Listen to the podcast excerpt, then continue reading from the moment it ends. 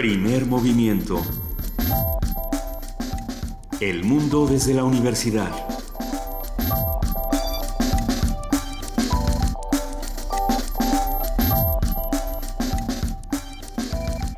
Muy buenos días, son las 7 de la mañana con 3 minutos de este lunes 25 de enero, este frío lunes 25 de enero de 2016 y arrancamos en aquí en Radio UNAM, primer movimiento. Querida Luisa Iglesias. Querido Benito Taipo, muy buenos días, muy buenos días a todos los que nos están escuchando. Hoy es un muy buen inicio de semana para fumarse los cigarros derecho, para manejar con cuidado, para respetar los señalamientos de velocidad. Para taparse. Para taparse mucho con lo que, con lo que sea que usted considere un abrigo pertinente, tenga nombre o no tenga nombre, esté hecho de mopeds o no. Eh, será una gran semana y, esperemos que lo disfruten muchísimo. Le damos la bienvenida a nuestra jefa de información, Juana Inés de esa. Buenos días, Juana Inés. ¿Cómo están? Buenos días. ¿Cómo, cómo les pinta esta semana? Yo eh, hoy tengo que felicitar a tres miembros de mi familia que cumplen años. Tres. ¿Cumplen tres el mismo día? Tres el mismo día. Mm, bueno. Así somos organizados. ¿Quiénes son los tres, los tres miembros? Bueno, mi abuelo, que ya, que ya no está, que cumplirá 100 años, eh, mi sobrina María y mi prima Inés. Así es que felicidades a todos. A todos ellos. Felicidades. Muchas felicidades. Y un saludo fuerte, grande, un abrazo abarcador a todos aquellos que hacen comunidad de lunes a viernes con nosotros aquí en Primer Movimiento. Les mandamos un de verdad caluroso abrazo. Hoy tenemos un muy buen día, como todos, lleno de información, lleno de cosas por saber, llenos de curiosidad. Y vamos a arrancar. ¿Estamos felices y libres como Humberto Moreira o no tanto? ¿No? Ay. Oye, Él dijo que estaba feliz y libre. No, pero bueno, pero lo ah. está, ¿no? pero no está libre del todo, le quitaron el pasaporte. Eh, creo que tienen esta semana para, para tomar una resolución el juez del caso de la Audiencia Nacional a ver qué sucede. La verdad es que no tengo la menor idea. Perdieron los Pumas eh, con el Puebla en nuestro estadio. En un partido muy aburrido. un partido, francamente. Se dice. Sí. Se, dice. Se dice muy aburrido, sí. Se dice. Alguien nos decía, nunca hablan de fútbol americano, es que sabemos poco de fútbol americano, pero sabemos quiénes pasaron al Super Bowl por un lado los Patriotas de Nueva Inglaterra y por otro no a los Patriotas perdón los, Denver. Los potros. Denver los potros de Denver y por otro lado Carolina las Panteras de Carolina. ya ven por qué no hablamos de fútbol americano por esto mismo no hablamos de pero bueno el Super Bowl será entre las Panteras de Carolina y los potros de Denver el, a principios de febrero. Eh, generalmente es los primeros días la primera semana de febrero donde se hace esta gran fiesta que siempre hay una celebridad inmensa que toca en el medio tiempo y y este año sabemos quién es Cindy Pérez Ramírez nos informa que es Coldplay quien va a tocar este año. Coldplay. quien ha tenido una serie de controversias muy interesantes. Coldplay? es esta banda eh, que, bueno, muy famosa desde los años 90 y de pronto sale esta noticia que David Bowie no quiso nunca grabar un dueto con ellos y ya se ha hecho un gran escándalo. Pero bueno, va a abrir el Super Bowl, va a estar en el medio tiempo y vamos a ver qué tal se Confío en Bowie. Sí, vamos, vamos a ver. Esta mañana vamos a arrancar hablando de medio ambiente. Vamos a hablar con Iván Carrillo, periodista, colaborador en National Geographic y Newsweek. Y, y bueno, Newsweek, él es conductor del programa Los Observadores en TV Azteca. Vamos a estar hablando de todo lo que ocurre en nuestro medio ambiente. Vamos a estar hablando de murciélagos y tequila. Ay, qué bueno. Eso está súper interesante. Hay que recordar que Iván Carrillo fue durante muchos años el editor de la revista Cuo, una de esas revistas de divulgación científica bien hechas, de una enorme buena factura y, que sabe un montón de cosas y que además es un tipo muy, muy inteligente. Por otro lado, hablaremos del Festival Alfonso Ortiz Tirado.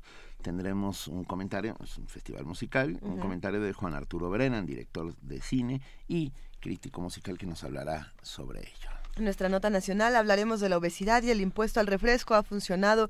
¿No ha funcionado? Lo vamos a platicar con Salvador Camarena, columnista del financiero, periodista y, bueno, eh, colaborador semanal de este espacio. En nuestra nota internacional, la visita oficial de Enrique Peña Nieto a Arabia Saudita y la condecoración del Águila Azteca. Hay mucho que hablar al respecto. Un comentario de Moisés Garduño García, profesor de tiempo completo adscrito al Centro de Relaciones Internacionales de la Facultad de Ciencias Políticas y Sociales de la UNAM. Es lunes y vamos a contar con la participación de la Dirección General de Publicaciones y Fomento Editorial de la UNAM. Platicaremos con Camilo Ayala, jefe del Departamento de Contenidos Digitales y Proyectos Especiales, que va a hablar de libros de libros. Vamos a averiguar qué es esto. Hoy toca, como todos los días, poesía necesaria y Juana Inés de esa es la indicada para hacer llegar hasta sus oídos algo de la mejor de la poesía de todos los tiempos. ¿Qué tienes escogido, querida? Todavía nada, pero, pero llegaremos a ello. Qué gran responsabilidad, la mejor poesía de todos los tiempos aquí en Primer Movimiento. Escríbanos con el hashtag poesía necesaria. La mejor, Con el hashtag la mejor poesía de todos los tiempos. si se saben algún poema de esos, de los mejores de todos los tiempos, lo agradeceremos muchísimo. Yo tenía un libro que se llamaba Las 100 peores poesías de la lengua española. Ay. Ah, un día lo voy a traer solo para ponerlo en la caja mágica. no, para, no sé, para, jugar pregúntale al libro o algo así. Eh, Nuestros compañeros de Círculo de Poesía se aventaron un ejercicio muy similar donde subían los, los peores poemas. Y fue durísimo porque yo no estoy de acuerdo en parte, en gran, en una, no, en gran parte no, pero en muchos de ellos. Habría que, habría que preguntarse quién, quién tiene cierta autoridad para decir este es bueno, este es malo, ya lo vamos a platicar. Ya lo vamos a platicar. En nuestra mesa del día vamos a hablar de los resultados de los impuestos a los refrescos en una conversación con Aran Aranza. Arancha. Arancha Colchero, ella es economista de salud, investigadora del Instituto Nacional de Salud Pública. Pero antes de eso tendremos la participación del programa universitario de estudios sobre el desarrollo con su coordinador Rolando Cordera, que nos habla sobre Davos y nosotros Davos, es el foro económico mundial que sucede en Davos, Suiza, y nosotros que somos gente de a pie, que que, aquí andamos. Pero bueno, son las 7 de la mañana con casi 10 minutos, faltan 3 segundos, y ya está con nosotros nuestra compañera y amiga Cindy Pérez Ramírez para nuestro corte informativo de las 7. Cindy, bienvenida. Buenos días, gracias. Buenos días, Benito, Luisa, Juan Inés. Buenos días a todos. Buenos días, Cindy.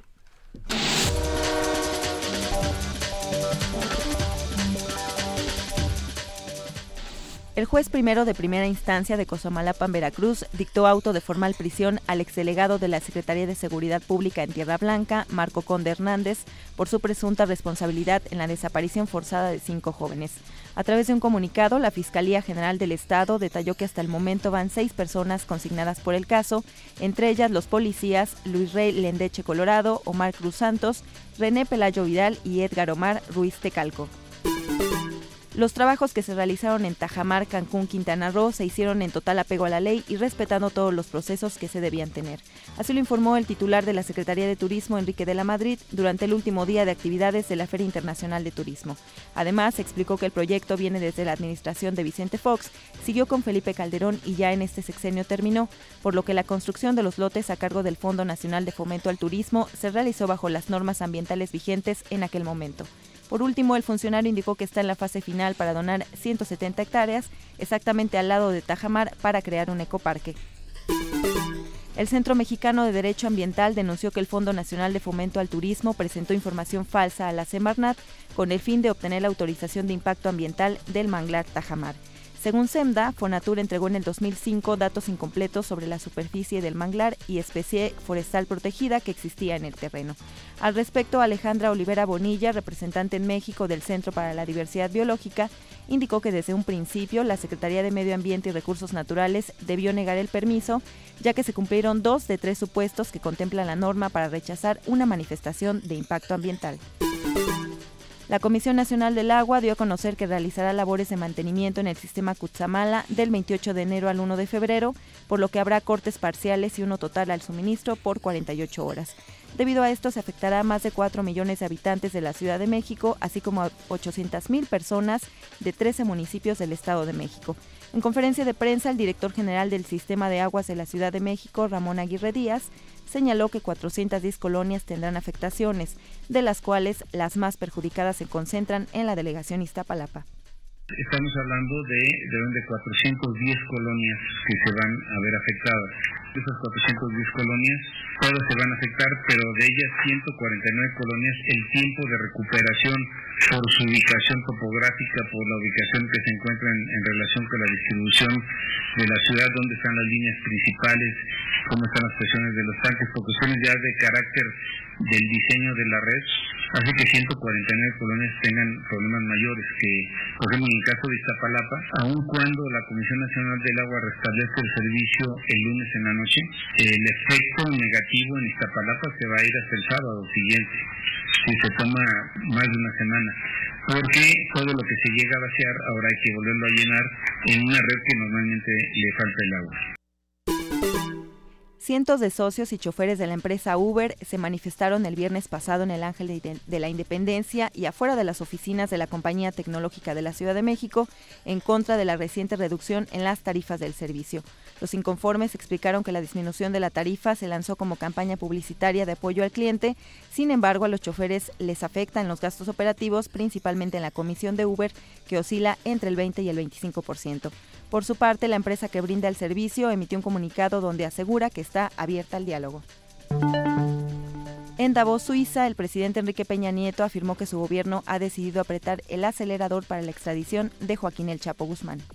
Sí se está trabajando, evidentemente eh, pasa por todo un proceso que involucra al Poder Judicial de nuestro país, pero la indicación que tiene la Procuraduría General de la República es trabajar y acelerar su trabajo para lograr lo más pronto posible la extradición de este delincuente de alta peligrosidad.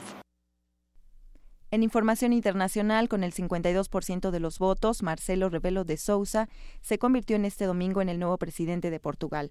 Al conocer su triunfo, Rebelo de Sousa señaló que desea recrear la pacificación social, económica y política en Portugal. El líder conservador y conocido analista político dijo que una de sus primeras acciones será fomentar la unidad nacional, cicatrizando heridas y construyendo puentes. En tanto, Sampaio Danuboa obtuvo 22% de los votos, seguido por Marisa Matías del bloque de izquierda con 10 puntos porcentuales. Por razones de seguridad fueron suspendidas las elecciones previstas para este domingo en Haití, informó el Tribunal Electoral en Puerto Príncipe. A través de un comunicado, el Consejo Electoral Provisional señaló que en al menos cinco de los diez departamentos del país se registraron graves incidentes ante la radicalización de la oposición que exige la renuncia del actual presidente Michel Martelly y la formación de un gobierno de transición. Horas antes, la misión de la ONU en Haití y representantes de la comunidad internacional habían manifestado su apoyo a la celebración de un proceso electoral inclusivo y justo. En tanto, Ban Ki-moon, secretario general de Naciones Unidas, expresó su preocupación por el aplazamiento de las elecciones. Ban Ki-moon pidió a todos los actores políticos que se abstengan de la violencia y que completen el proceso electoral pacíficamente sin más dilación. En un comunicado emitido por su portavoz, el titular de la ONU lo surgió a evitar cualquier acción que pueda perjudicar el proceso democrático y la estabilidad en el país caribeño. Ban instó a las partes interesadas a seguir trabajando en la búsqueda de una solución consensual que permita al pueblo de Haití ejercer su derecho a votar por un nuevo presidente y los demás representantes del nuevo Parlamento. Las tensiones se han ido acumulando desde la primera vuelta electoral en octubre, de la que salieron Jovenel Moise, respaldado por el gobierno, y Jude Celestin, del partido del expresidente, como los candidatos a enfrentarse en una segunda ronda, inicialmente planeada para el 27 de diciembre. Según informes de la prensa local, el nuevo aplazamiento se produjo en medio de violentas protestas y la negativa de la oposición a participar.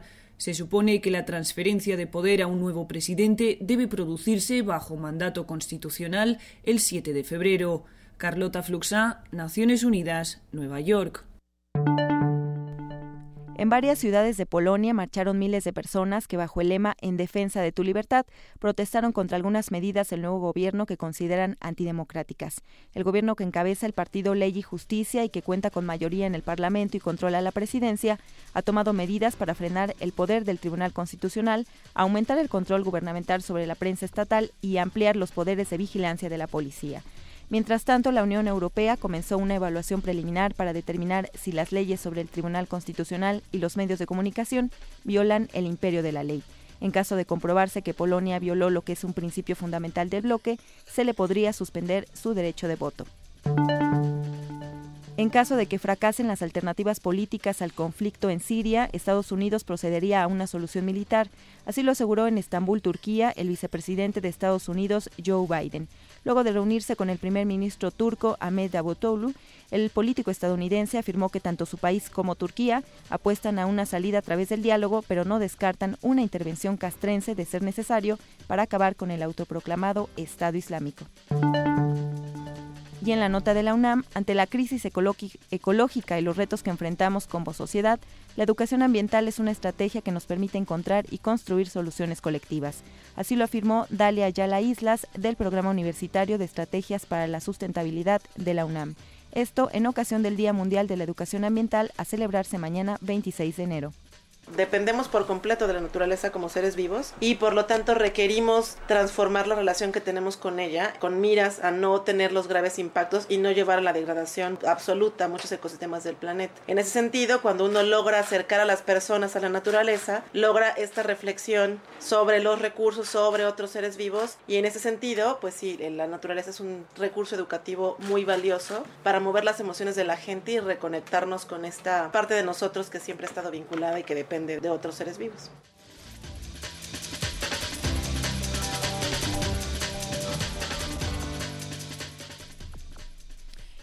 Siete de la mañana, siete de la mañana con 19 minutos. Muchísimas gracias, Cindy Pérez Ramírez, por este corte informativo. Nos seguimos viendo durante la mañana. Así es, Juan Inés. Muchas gracias. Gracias.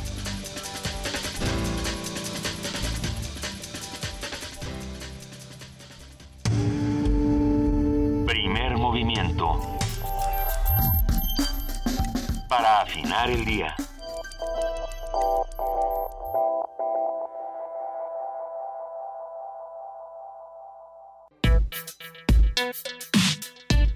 Lunes de Medio Ambiente.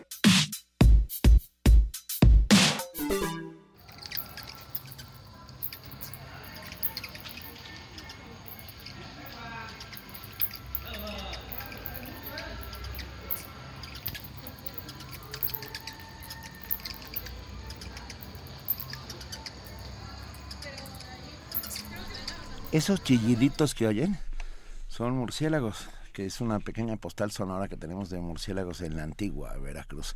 Y arrancamos así nuestra mesa del día sobre medio ambiente. ¿Sabía usted que si no existieran los murciélagos no habría dos de las bebidas más famosas en México? Estamos hablando del tequila y el mezcal. Los murciélagos específicamente, los de la especie Lepton... A ver, ahí les va. Leptonicteris. Leptonicteris. Sí nivalis y Leptonicteris hierbabuenae son los principales polinizadores de los agaves de los que se obtienen las tradicionales bebidas ya mencionadas. Los murciélagos también polinizan la guayaba y el zapote, por mencionar algunos frutos. Asimismo, ayudan a controlar las plagas debido a que cada noche consumen toneladas de insectos. En el mundo existen alrededor de 1.250 especies de murciélagos, de las cuales cerca de 150 habitan en nuestro país, lo que, convierte en, lo que lo convierte en el sexto país con mayor diversidad de este mamífero, después de Brasil, Ecuador, Perú, Colombia y Venezuela. Si estos pequeños mamíferos desaparecieran, se generaría una catástrofe ambiental a nivel mundial, pues unas 500 especies de flores de todo el mundo dependen de los murciélagos para ser polinizadas. Además, el mundo se llenaría de plagas que acabarían con los cultivos. Hoy vamos a platicar sobre la relación ecológica entre los murciélagos y el tequila. Para ello, contamos con la participación de Iván Carrillo, él es periodista, colaborador en National Geographic y Newsweek. Él es conductor del programa Los Observadores en TV Azteca. Muy buenos días, Iván, ¿cómo estás? ¿Qué tal? Muy buenos días. Eh, muy contento de de iniciar este, esta semana hablando de, medio ambiente. Nos da muchísimo gusto que nos acompañes, Iván. Hablando de murciélagos, cuéntanos, ¿qué es lo que tienen en común eh, los murciélagos y el tequila? Todo este tema tan interesante. Mira, hay que cuando hablamos de, lo que tiene en común el murciélago, en especial Leptonicteris yerbabuena, que ya mencionaste, hay que hablar en, desafortunadamente hay que hablar en pasado y hay que plantear un problema hacia el futuro porque como bien eh, señalaron en la introducción, los murciélagos son eh, los polinizadores naturales de, de todos los magueyes. México, como sabemos, es una... En, en, realidad, cuando pensamos en el maguey, tenemos que pensar en la planta nacional de nuestro país. Tenemos el 75% de las especies de, de esta planta, entre ellas, pues, el agave azul eh, Tequilana, Tequilana de Weber, exactamente, de donde viene, según la norma de, eh, muy estricta, la norma eh, mexicana, de donde viene el tequila. Y eh, el, el, el, el, lepto, Leptonicteris, fue siempre el, polinizador natural de, de, esta planta, como de todas, de, de, todos los magueyes, de donde se extrae también el, el mezcal, de donde se, extra, se extraen muchos productos. Sin embargo, en los años eh, 70 y 80, cuando el auge del tequila comenzó a transformarse esta industria y los productores agrícolas eh, decidieron, por una cuestión de presión de mercado, pues empezar a aprovechar otra virtud que tiene esta planta, que es reproducirse vía clonación. Es decir, se extrae el hijuelo cuando es muy pequeño, se extrae el hijuelo y se vuelve a sembrar. Y con esto, ¿qué, qué sucede? Pues ganan tiempo ganan, ganan tiempo de reproducción. Es un, es un cultivo muy tardado, es un cultivo que tarda en madurar seis a siete años, incluso ocho años, y con esto ganaban tiempo para poderlo llevar eh, eh, eh, a, la, a la destilería y producir. No obstante, alteras un ciclo, ¿no, Iván? Se, obviamente se altera, se altera un ciclo, pero hay algo más grave. Se empezó a, a, generar un monocultivo. Es decir, al utilizar la misma base genética para reproducirse se, y, al, evitar la reproducción vía sexual, que es lo que hace el murciélago, es decir, a través de la polinización, pues la base genética comenzó a empobrecerse. Es estamos hablando de una endogamia.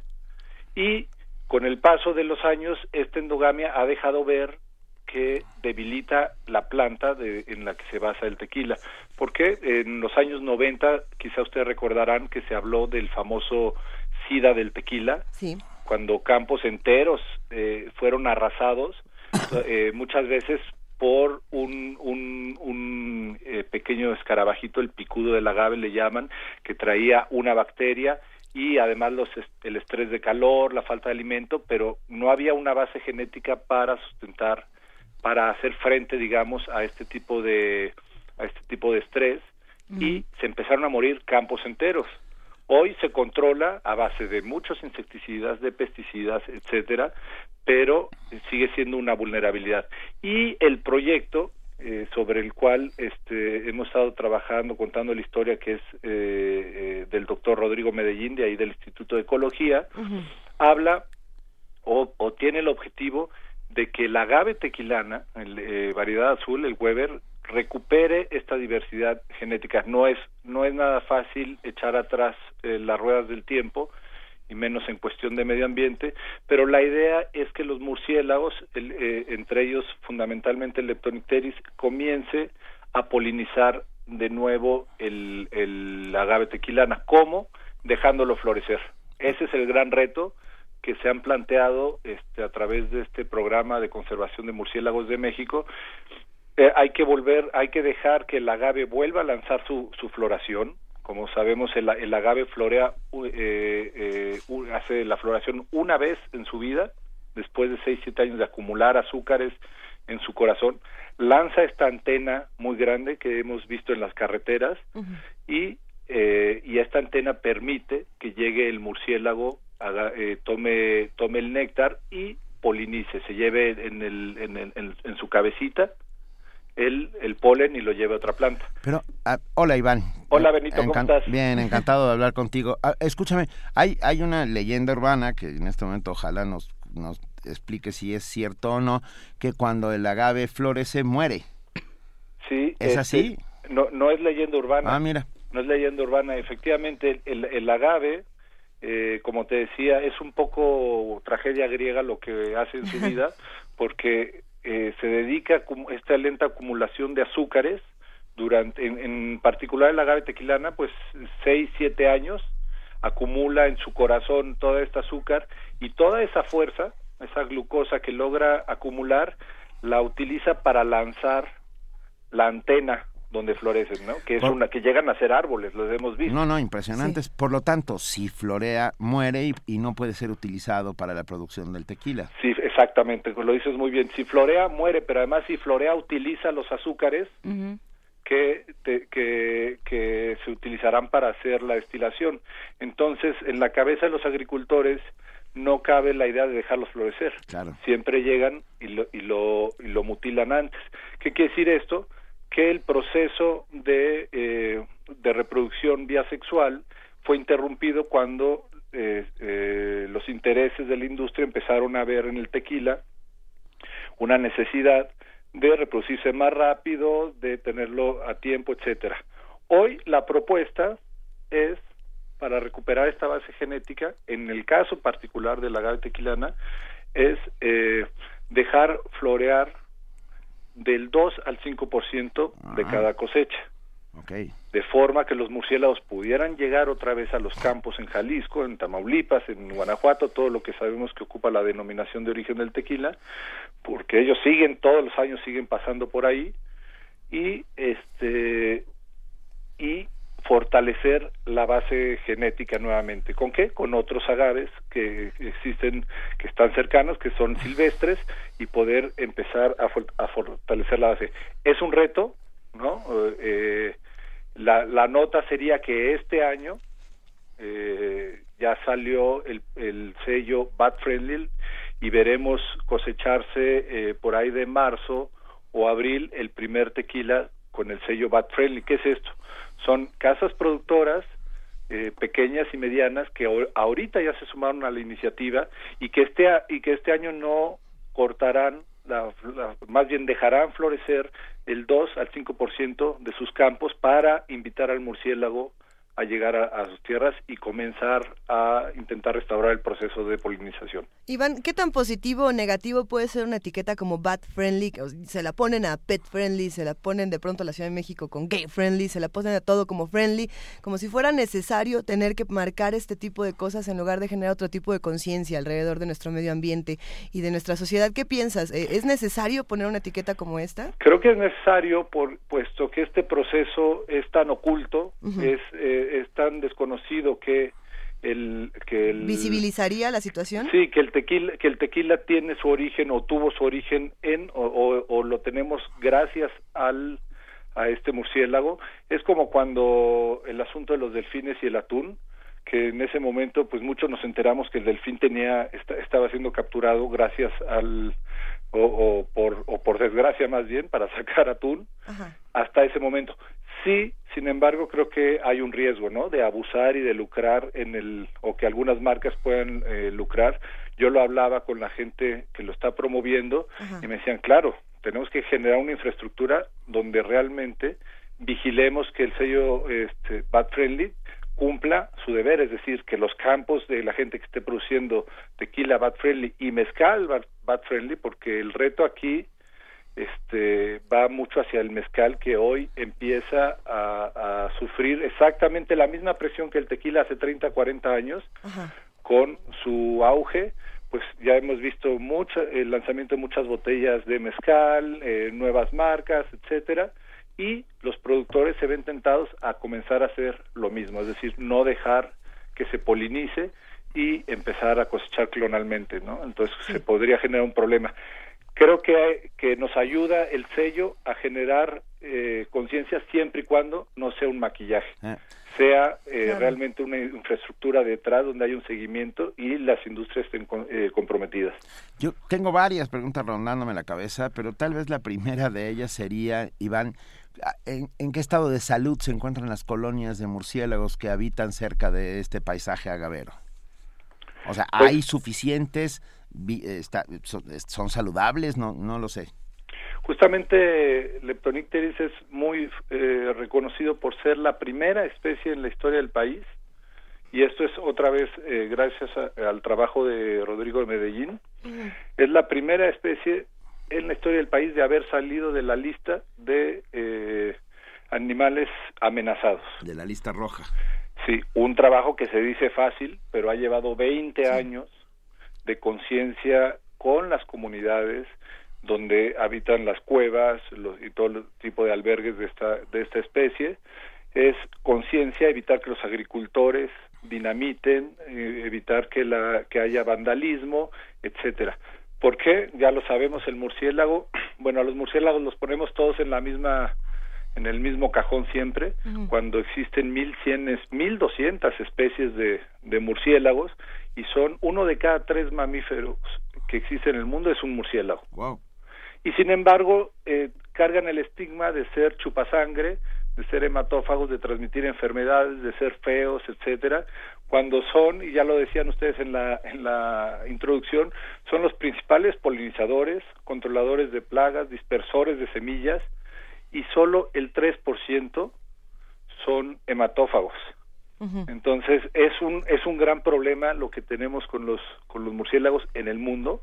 Hay algunos otros gobiernos que ahorita están este, cometiendo crímenes grandísimos así contra los murciélagos y como es una especie que trabaja de noche, pues el ser humano ni lo valora ni lo ve.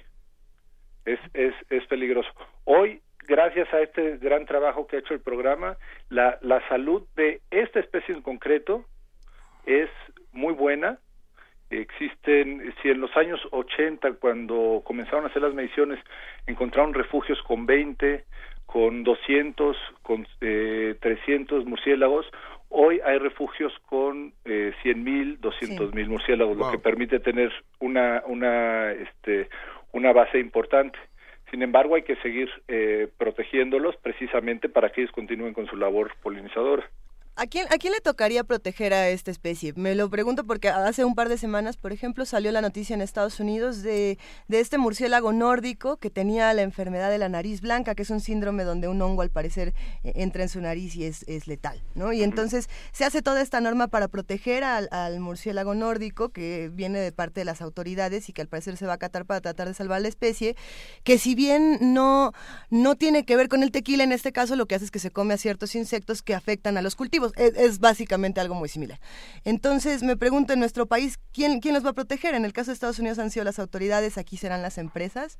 ¿O quién, o quién va a decir, yo cuido al murciélago igual que cuido al manglar? O no pues mira, yo, yo creo que nos toca a todos en realidad. Si cuidan, perdón, si cuidan al murciélago igual que al manglar, pues estamos perdidos. Exactamente, ¿no? O sea, este, los manglares también están dentro de la norma de protección y eso es gracias al, trabajo de Ezequiel Escurra, este otro renombrado científico de nuestro país y están bajo la norma, pero bueno, siempre si si hay quien se salta las trancas y entra en la noche y y, y organiza su, su fiesta particular, pues este, tendremos este tipo de situaciones. Ahora, aquí nuevamente con el manglar lo estamos viendo, ¿no? Quien lo está protegiendo, aunque sea, este, más bien quien está levantando la voz, pues creo que somos todos.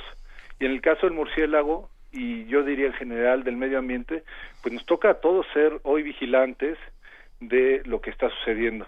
Mm. ¿Cómo podemos ser mejores vigilantes? Pues una, creo que estoy informándonos, eh, eh, teniendo conciencia del, del, papel que se juega en la naturaleza a través de plantas, de la biodiversidad, de animales como los murciélagos, y dos, también el, el, el caso de, los manglares ahora nos deja ver, pues las redes sociales tienen efecto. Denunciar, este, atestiguar, etcétera, a través de los medios de las redes sociales puede ser una buena manera. Sí existe la norma, la norma hoy pide que se proteja a esta a esta especie.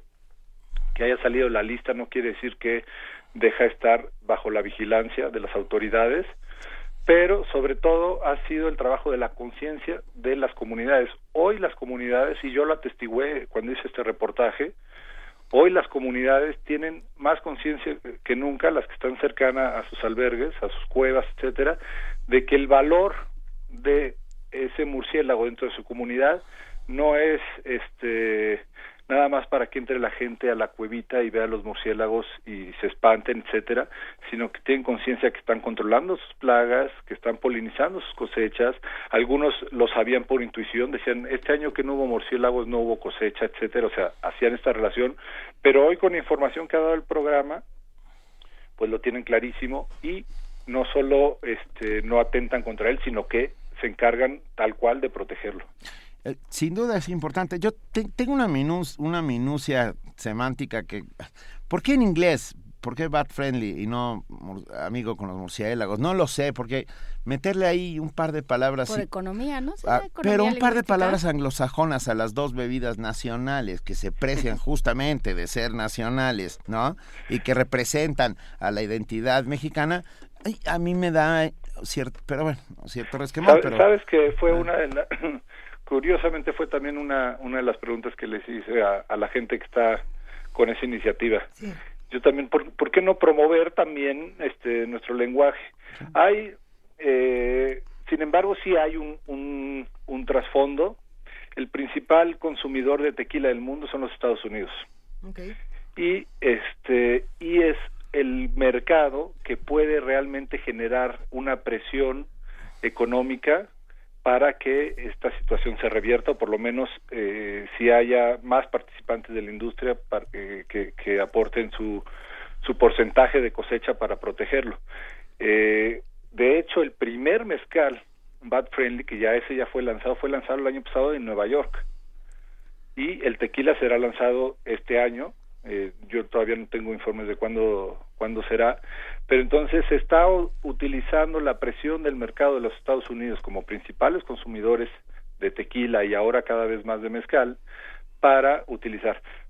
Puedo pensar que he ahí el origen de que se, se utilice en inglés, pero eh, a título personal yo apoyaría también el, el uso de, de, nuestro español para... Amigo murciélago o alguna cosa así. Amigo, con los murciélagos, además la palabra murciélago es preciosa, contiene las cinco vocales, ¿qué te puedo decir? Y una etiquetota que tendrías que poner. No, oye, a ver, un par de cosas más que, bueno, para todos los que nos escuchan hay que decir que el paisaje agavero es considerado patrimonio cultural y material de la humanidad. Eso, o sea, está, está protegido por la UNESCO, el paisaje agavero. Pero yo siempre tengo una esta misma duda que me carcome el alma. La pregunta es, ¿hay suficientes agaves para producir la cantidad de tequila que se toma en el mundo? ¿Es cierto? O porque según yo debería estar en, es que Spring Break. Según yo, eh, para producir todo el tequila que hay en el mundo debería estar plantado de agave desde Jalisco hasta Alaska. ¿Es cierto o, no todo el tequila es de agave? Ahí está el tema. Mira, es como, dices, es una, eh, es una industria que tiene grandes retos. Ana Valenzuela es la, la principal investigadora del agave tequilana y ella, cuando hablé yo con, con ella al respecto, me dejó ver muchas preocupaciones. Incluso ella pone en tela de juicio severamente el hecho que el agave tequilana pueda volver a polinizarse. Ella, este, como especialista de, de esta planta, me dijo, yo creo que es imposible que se vuelva a, llevar a cabo la reproducción sexual. Ya hablando estrictamente de la ciencia, existen papeles, eh, papers, donde por un lado se ha demostrado que sí es posible la polinización muy eh, este, eh, vagamente, pero sí se ha logrado obtener semillas, y por otro, donde eh, eh, es, prácticamente difícil que se puedan recuperar su base genética. Ahora, lo que preguntas, ¿la industria teclera tiene suficientes? Sí hay suficientes campos, hay suficientes plantas, es una industria que el, el, número es impresionante. Son 788 mil toneladas de agave anuales para producir 242 millones de litros. Esto es una demanda que tienen más de 1.600 marcas en todo el mundo. Entonces, sí es una, una industria eh, que demanda muchísimo, de ahí lo que explicábamos al principio, el asunto de la clonación, y de ahí la presión de los agricultores de utilizar pesticidas, etcétera. Que se ha dicho que se va a extinguir el agave este, teclana y, no, no, no es cierto, no es que se vaya a extinguir, es que está debilitado, es que sí podría haber una plaga que los dañara este, masivamente al tener su base genética reducida o mermada, pero no se va a extinguir, existe suficiente planta y hoy los, la, la, competencia entre ellos es muy fuerte y tienen grandes preocupaciones, pero no es que no, no vaya ayer, no vaya a haber, perdón, sino que eh, la vulnerabilidad que enfrentan en torno al, al en torno al, a la industria que bueno, según las preocupaciones de esta investigadora, tendrían que replantearse sistemas de producción, tendrían que replantearse alimentación de suelos, nutrición, etcétera, para garantizar el futuro del tequila. Bueno, eh, el texto que escribiste se llama Tequila, una historia de amor, ¿no? Lo podemos leer en, en National Geographic en español, ¿es así? Así es, y está ya en internet porque ah, esto fue una publicación de eh, noviembre-diciembre. Sabes que ya lo subimos con Pero está en, en, internet y ahí se puede ver y incluso me parece que hay alguna especie de animación y mapa y puedes conocer un poco más del de este murciélago del cual yo terminé eh, fascinado después de conocerlo, entrar a sus cuevas, tenerlo en las manos, etcétera. Este, entonces, pues los invito a, a que conozcan más este No, bueno, ya ya te puedo te tengo que contar que ya subimos a nuestras redes sociales eh, la liga a tu artículo la, Tequila, una historia de amor de Iván Carrillo, publicado por National Geographic en español. Ah, te mandamos un enorme abrazo y sigamos hablando, ¿no? De medio ambiente. Uno cuando, quieras, Benito, con todo gusto y un saludo muy grande también para Juan Inés y para Luisa. Muchísimas gracias, Iván. Te mandamos un gran abrazo. Saludos. Buen día. Gracias, igual. Después de esta conversación no podíamos poner a David Bowie, a Coldplay, entonces vamos a poner a José Alfredo Jiménez. esta canción, Tu Recuerdo y yo, que en algún momento dice exigiendo su tequila, exigiendo su canción. Bueno, pues exigiendo su tequila. Vamos a exigir nuestro tequila. Bad Friendly. Brad, amante de los murciélagos. Amigo de los murciélagos, ¿cómo no?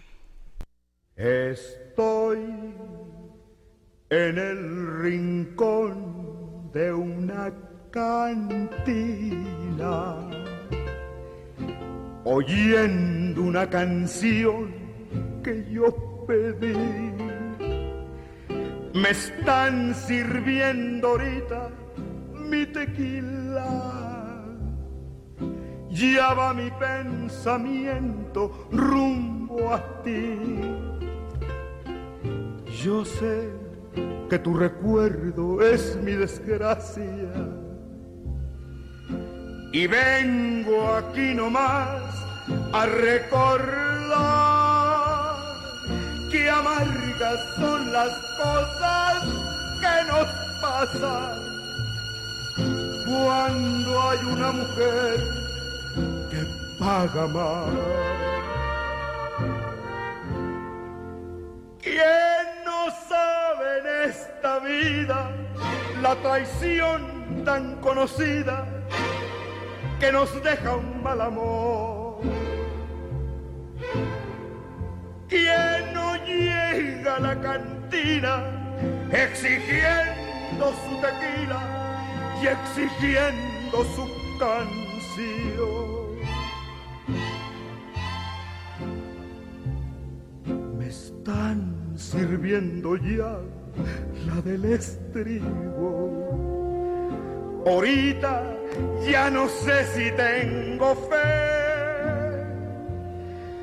Ahorita solamente ya les pido que toquen otra vez la que se fue.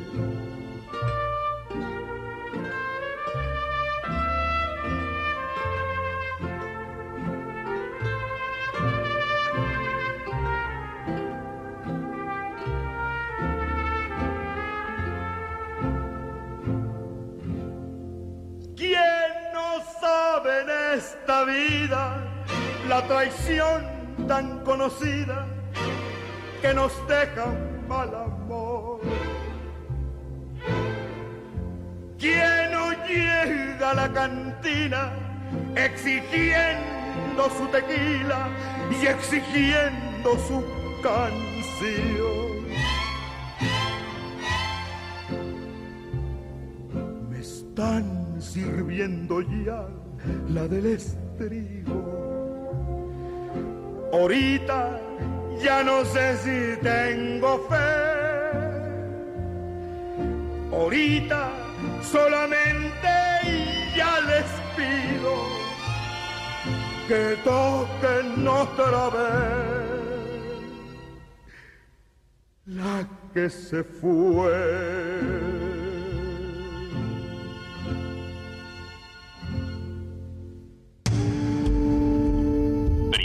Movimiento. Donde la raza habla. Seguimos. Así es. En lo mexicano. Después de esta canción. Sí. Después de hablar de tequila de José Alfredo, pero vamos a seguir hablando ahora de otra música, de música mexicana, por un festival que nos va a contar eh, nuestro amigo y colaborador Juan Arturo Brena en el festival Alfonso Ortiz Tirado. Eh, Juan Arturo es director de cine, crítico musical, eh, tiene programas aquí en Radio está justo antes de nosotros, ¿no? Con, Siempre es un placer escuchar. Con Diáspora de la Danza. Así es. Juan Arturo Brennan probablemente es una de estas personas que más saben de música, que más saben de cine y que además pueden hacer estas conexiones inmediatas de conocimiento que nos fascinan. Juan Arturo Brennan, muy buenos días, ¿cómo estás? Luisa, Benito, Juana Inés. Nos da mucho gusto escucharte. Buen día, ¿cómo están todos? Bien, muy bien. ¿Tú? Bien, también. Venga. ¿De qué, ¿De qué va el, el Festival Alfonso Ortiz Tirado? Cuéntanos un poco, por favor. Ahí te va. El festival cumple este año 32 años. Wow.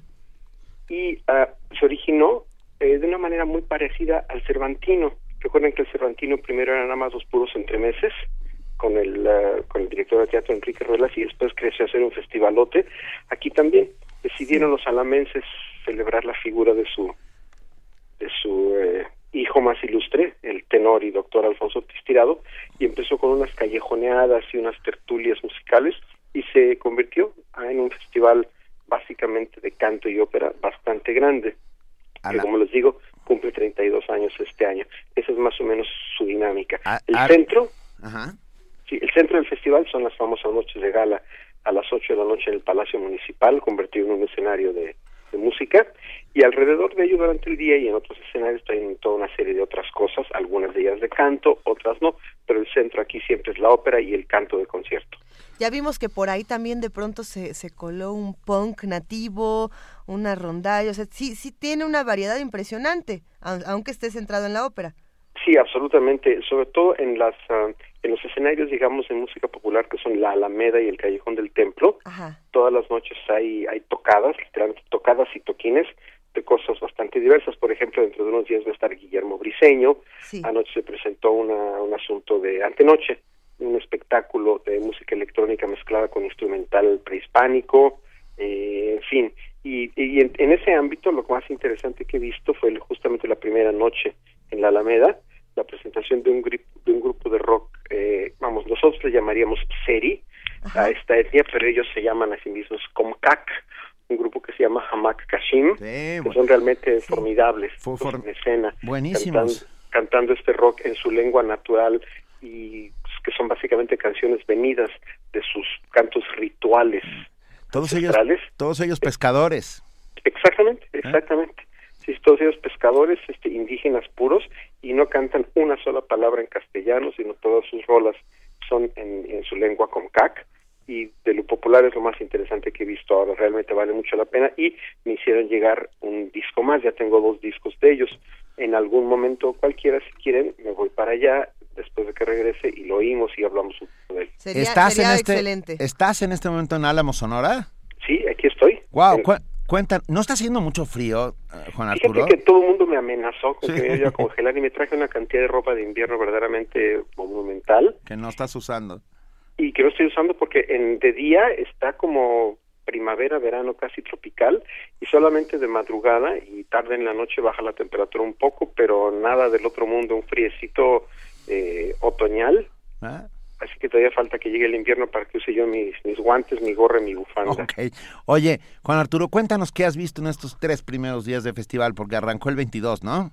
Exactamente. Mira, desde el punto de vista de las famosas noches de gala, eh, a lo que ha habido es lo siguiente. Primero, un recital realmente muy bueno de la gran mezzosoprano mexicana Cassandra Zoe Velasco, acompañada por uno de nuestros mejores pianistas, Abdiel Vázquez. Es una combinación de lujo y cantaron un programa realmente muy, muy serio, en el mejor sentido de la palabra, con un ciclo de canciones de Wagner, un ciclo de canciones de Strauss, otro ciclo de Ravel y otro ciclo de Javier Monsalvache, el compositor catalán, muy bien preparado, muy bien programado y muy, muy bien cantado y muy bien acompañado. Así que fue un recital inaugural de primera. Después, el, um, el sábado, se presentó el barítono, eh, bajo barítono también mexicano Guillermo Ruiz, con un programa mixto. Cantó Mozart y Bizet, ópera en la primera parte, y en la segunda parte ya hizo un, combinado ya de canción popular, de María Griver, de Agustín Lara, un poco de ranchera, incluyendo falsete de Cuco Sánchez, para que vean que los bajos barítonos también pueden. Eh, algo de zarzuela y de manera interesante un par de números de, de musical, de comedia musical. Cantó el famoso Old Man River y al final El sueño imposible del Hombre de la Mancha. Por cierto, esa noche le dieron a Guillermo Ruiz una de las condecoraciones de los premios que suele dar el festival cada año, y otorgaron la medalla a Alfonso Ortiz Tirado por su trayectoria. ¿Qué, qué, qué cosa? Hay y va a haber de todo, ¿verdad? Creo que ya vimos. Estamos, estamos aquí revisando la cartelera y nos encontramos con que hoy, por ejemplo, va a estar Armando Vega Gil y su ukulele loco. Exactamente, el locazo de Vega Gil, eh, con su ukulele loco, que según entiendo es básicamente un, proyecto que, que, vamos, ya existe en disco también. el propio Armando me lo, me lo hizo llegar, que es básicamente eh, música para jóvenes, para jovencillos, niños y jóvenes no, sé, no sé si haya extrapolado lo que hay en el disco. No, sí, sí, sigue siendo... Sigue, siendo, sigue siendo un espectáculo para niños. Ah, exactamente. Vamos, eso, eso va a haber hoy justamente. Y en la noche el, el espectáculo principal va a ser algo que todos los años a mí me atrae particularmente, que es lo que llaman aquí la Noche de la Unison de la Universidad de Sonora, ah, donde se presentan cada año algunos eh, jóvenes cantantes de la carrera de canto de la Universidad de Sonora que ya están un poquito más allá que del nivel meramente estudiantil y esto les sirve como un foro para foguearse y para presentarse y para darse a conocer y justamente por eso eh, la presentación de la Unison siempre tiene esta esta componente del nervio que tienen los jóvenes cantantes de presentarse ante un público en un festival importante y por otra parte muestran un nivel bastante bastante avanzado como estudiantes que son. Entonces siempre la noche de la Unison es uno de los momentos culminantes del festival, en, mi opinión particular. Hoy, hoy, por ejemplo, va a estar Brenda Santa Cruz dentro de la Unison y también va a estar Emilio Ochoa, si no me equivoco. Brenda Santa Cruz, Ernesto Ochoa, Ernesto tenor, Jesús Beja, y les acompaña también un pianista con mucha experiencia en esto, que es Héctor Acosta, a quien he visto ya en numerosas ocasiones aquí, allá y acullá. ¿Dónde se hacen estas galas nocturnas? Es muy interesante. Álamos es un pueblo muy pequeño. Eh, su edificio principal es el Palacio Municipal, que es un edificio a antiguo, que es básicamente patio central, con la construcción alrededor. Hace años echaron el patio y en uno de los extremos del patio eh, construyeron un escenario y la parte principal del patio es el butaquerío. Entonces el, el, escenario principal no es un teatro porque básicamente Álamos no tiene teatro.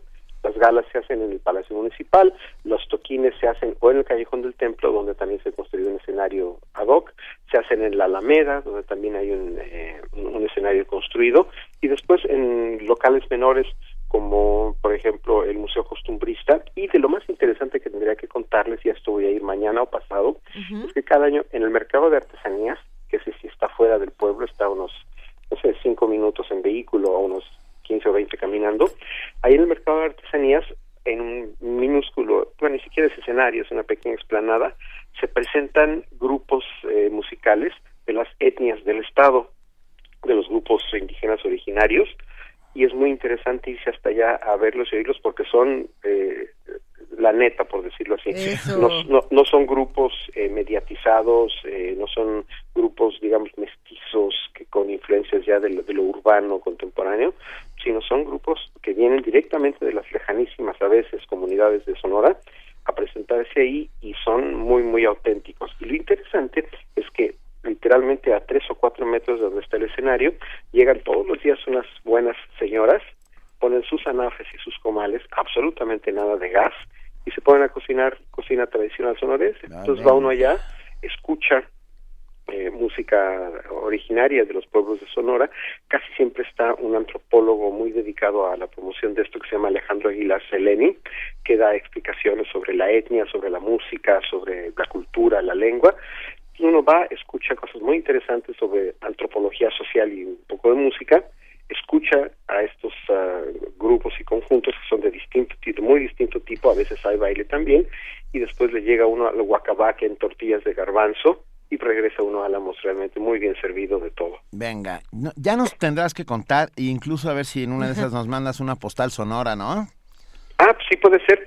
Sí, voy a, voy a tratar de, grabarles algo y ver cómo están las instalaciones eh, cibernéticas en la sala de prensa. Órale. Y, y, les mando un, les mando eh, por vía correo electrónico un clip para que lo puedan usar allá. Justamente lo que trataría es de mandarles algo de lo que voy a escuchar allá en el mercado de artesanías, que es realmente muy, muy interesante. Eso nos parece maravilloso.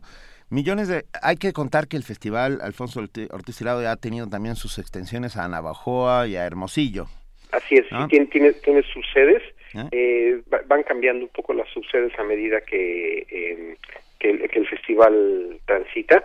Pero en esta ocasión tiene Hermosillo, tiene Navojoa y me parece que Ciudad Obregón también. Venga. Juan Arturo Brena, no sabes cuánto te agradecemos esta comunicación y que nos cuentes de porque pasan un montón de cosas importantísimas en la República y luego no nos enteramos de nada. Exactamente. Y, y, recuérdense que así como fue en Morelia, ¿Eh? en esta semana soy su hombre en Álamos. Órale, nuestro hombre en Álamos. ¿Hay, ¿Hay alguna estatua de María Félix?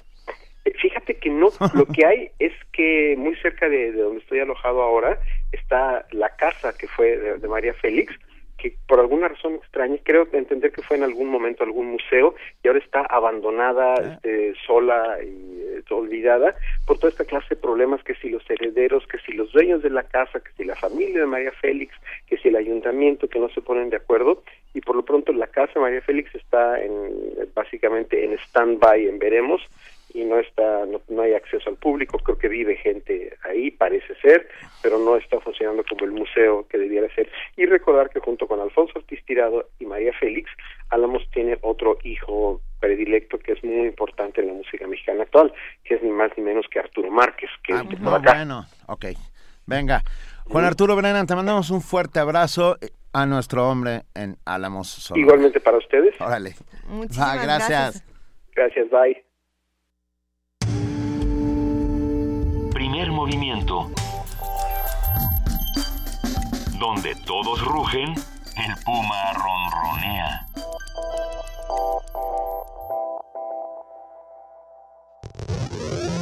Nuestra universidad es semillero del talento mexicano. Algunas semillas germinan solas, pero otras necesitan apoyo. Hola, mi nombre es Adriana Ivette Sosa Bonilla, tengo 25 años, estudio la licenciatura de Trabajo Social Estoy en el tercer semestre y gracias a Fundación UNAM por el apoyo nutricional que me brindó, tuve mejor rendimiento académico. Fundación UNAM becó a más de 50.000 alumnos durante 2014. Súmate, entra a www.funam.org.mx para descubrir cómo. Con tus donativos hacemos posible lo imposible. Qué bien se siente regresar a la universidad un poco de lo que nos ha dado. Fundación UNAM. Fortalecer nuestra democracia está en manos de todos. Si fuiste funcionario de casilla, supervisor electoral o capacitador asistente electoral en las pasadas elecciones, participa en el concurso nacional de testimonios ciudadanos sobre el proceso electoral 2014-2015. Cuéntanos tu experiencia y tus propuestas y juntos mejoremos el proceso electoral. Consulta bases en INE.mx o al 01800 433 2000. Fecha límite 29 de enero de 2016. Contigo, México es más. Súmate. Instituto Nacional Electoral, INE. RTC y Conaculta te invitan a conocer México es Cultura, la plataforma de Conaculta para la difusión de diversas actividades de cine, danza, teatro, música, entre otras. Se trata de una cartelera nacional que puedes consultar en español o en inglés, una línea telefónica gratuita 01800 Cultura y aplicaciones para dispositivos móviles. Para más información, consulta www.mexicoescultura.com. Ya llegué, ma. Hijo, ¿cómo te fue en el MUAC? Bien, siempre te deja algo. Oye, y... ¿Qué pasó, ma? ¿Qué pasó? Es que tienes, tienes el ojo cuadrado. Ay, ma, nada te parece. Nadie sale como entró. Museo Universitario Arte Contemporáneo. MUAC. Te dejará con el ojo cuadrado. UNAM. Primer movimiento. Para afinar el día.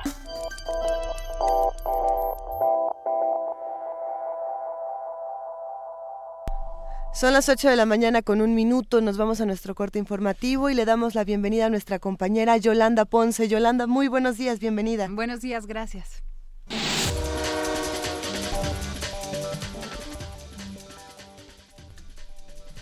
Este fin de semana fue presentada la convocatoria al primer Diálogo Nacional por la Educación, que ha sido propuesta por la Coordinadora Nacional de Trabajadores de la Educación como una alternativa a la reforma educativa. La CENTE argumentó que se ha propuesto este diálogo ya que la reforma del presidente Enrique Peña es meramente laboral y no atiende las necesidades educativas del país. Por ello, señaló que es necesario debatir un nuevo modelo educativo junto con la sociedad, padres de familia, intelectuales, maestros, académicos y autoridades del gobierno. El secretario de Hacienda y Crédito Público, Luis Videgaray, confió en que el peso mexicano retome su nivel frente al dólar una vez que la volatilidad financiera mundial se detenga. Durante un mensaje, el funcionario puntualizó que la situación que enfrenta la moneda nacional es parte de un fenómeno global y no un asunto privativo de la economía mexicana. Videgaray recalcó que pese a las caídas en los precios de materias primas como el petróleo, existe una estabilidad en las tasas de interés. Rubén Tamayo, abogado de Lucero Guadalupe Sánchez, la diputada de Sinaloa y quien presuntamente está relacionada con Joaquín El Chapo Guzmán, afirmó que ésta se incorporará a sus funciones en el Congreso local y desde allá seguirá su proceso. En entrevista, el abogado agregó que la legisladora presentará su declaración por escrito, así como las pruebas que acrediten su inocencia en el delito de falsificación de documentos. Cabe recordar que a Lucero Guadalupe Sánchez se le acusa de ocupar una credencial de elector falsa para ingresar al penal de alta seguridad del Altiplano y así visitar a Guzmán Loera. Tres integrantes del grupo criminal Guerreros Unidos relacionados con la desaparición de los 43 normalistas de Ayotzinapa fueron detenidos en Iguala Guerrero. Se trata de Bernabé Sotelo Salinas, Cruz Sotelo Salinas y Mauro Tabuada Salgado, este último vinculado con el homicidio de Julio César Mondragón. Habla el titular de la Comisión Nacional de Seguridad, Renato Sales.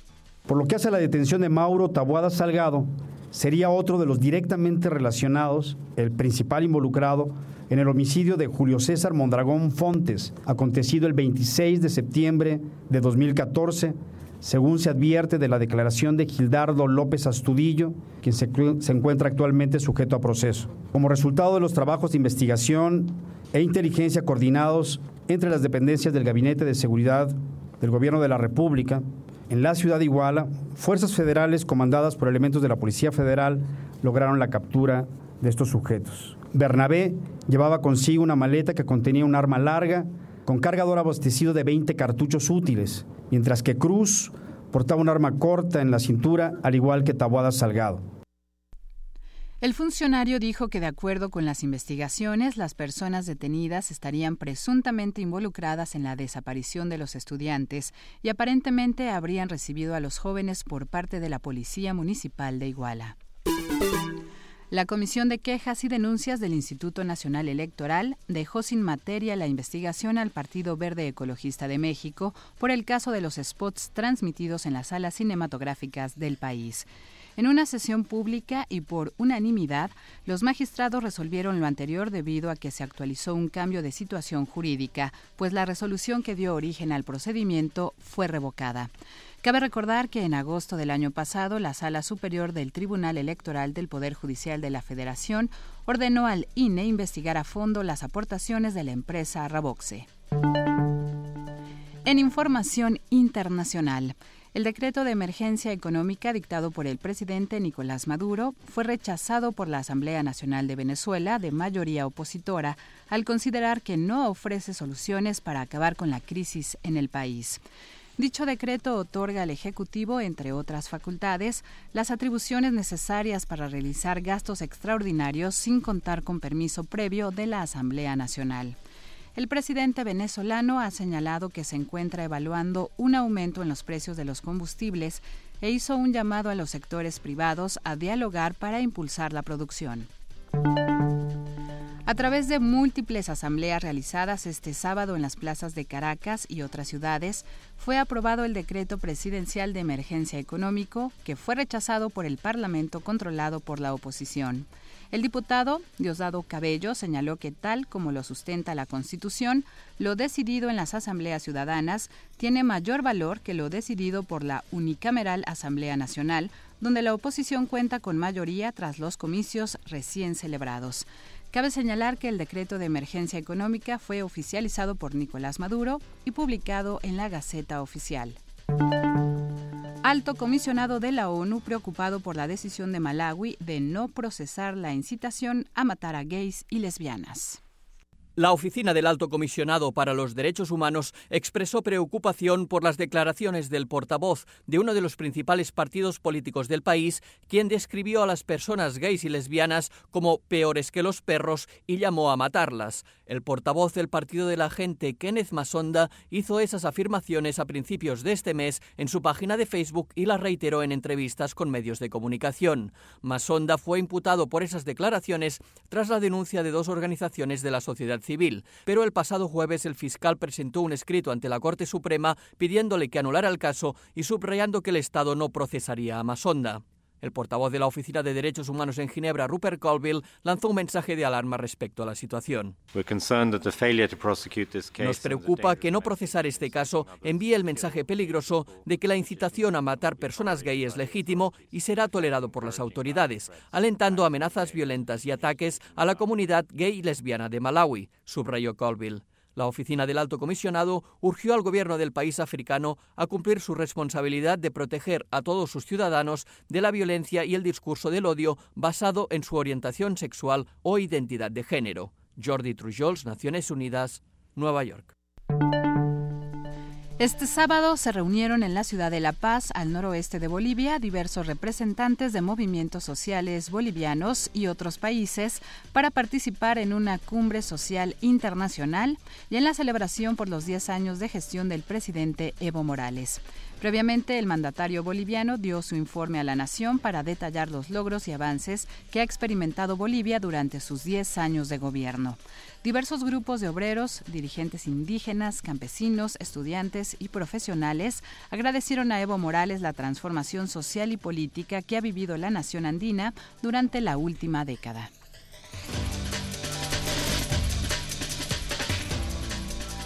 8 de la mañana con 9 minutos. Muchísimas gracias a nuestra compañera Yolanda Ponce por este corte informativo. Nos vemos a las 9, Yolanda. Claro que sí, un placer. gracias.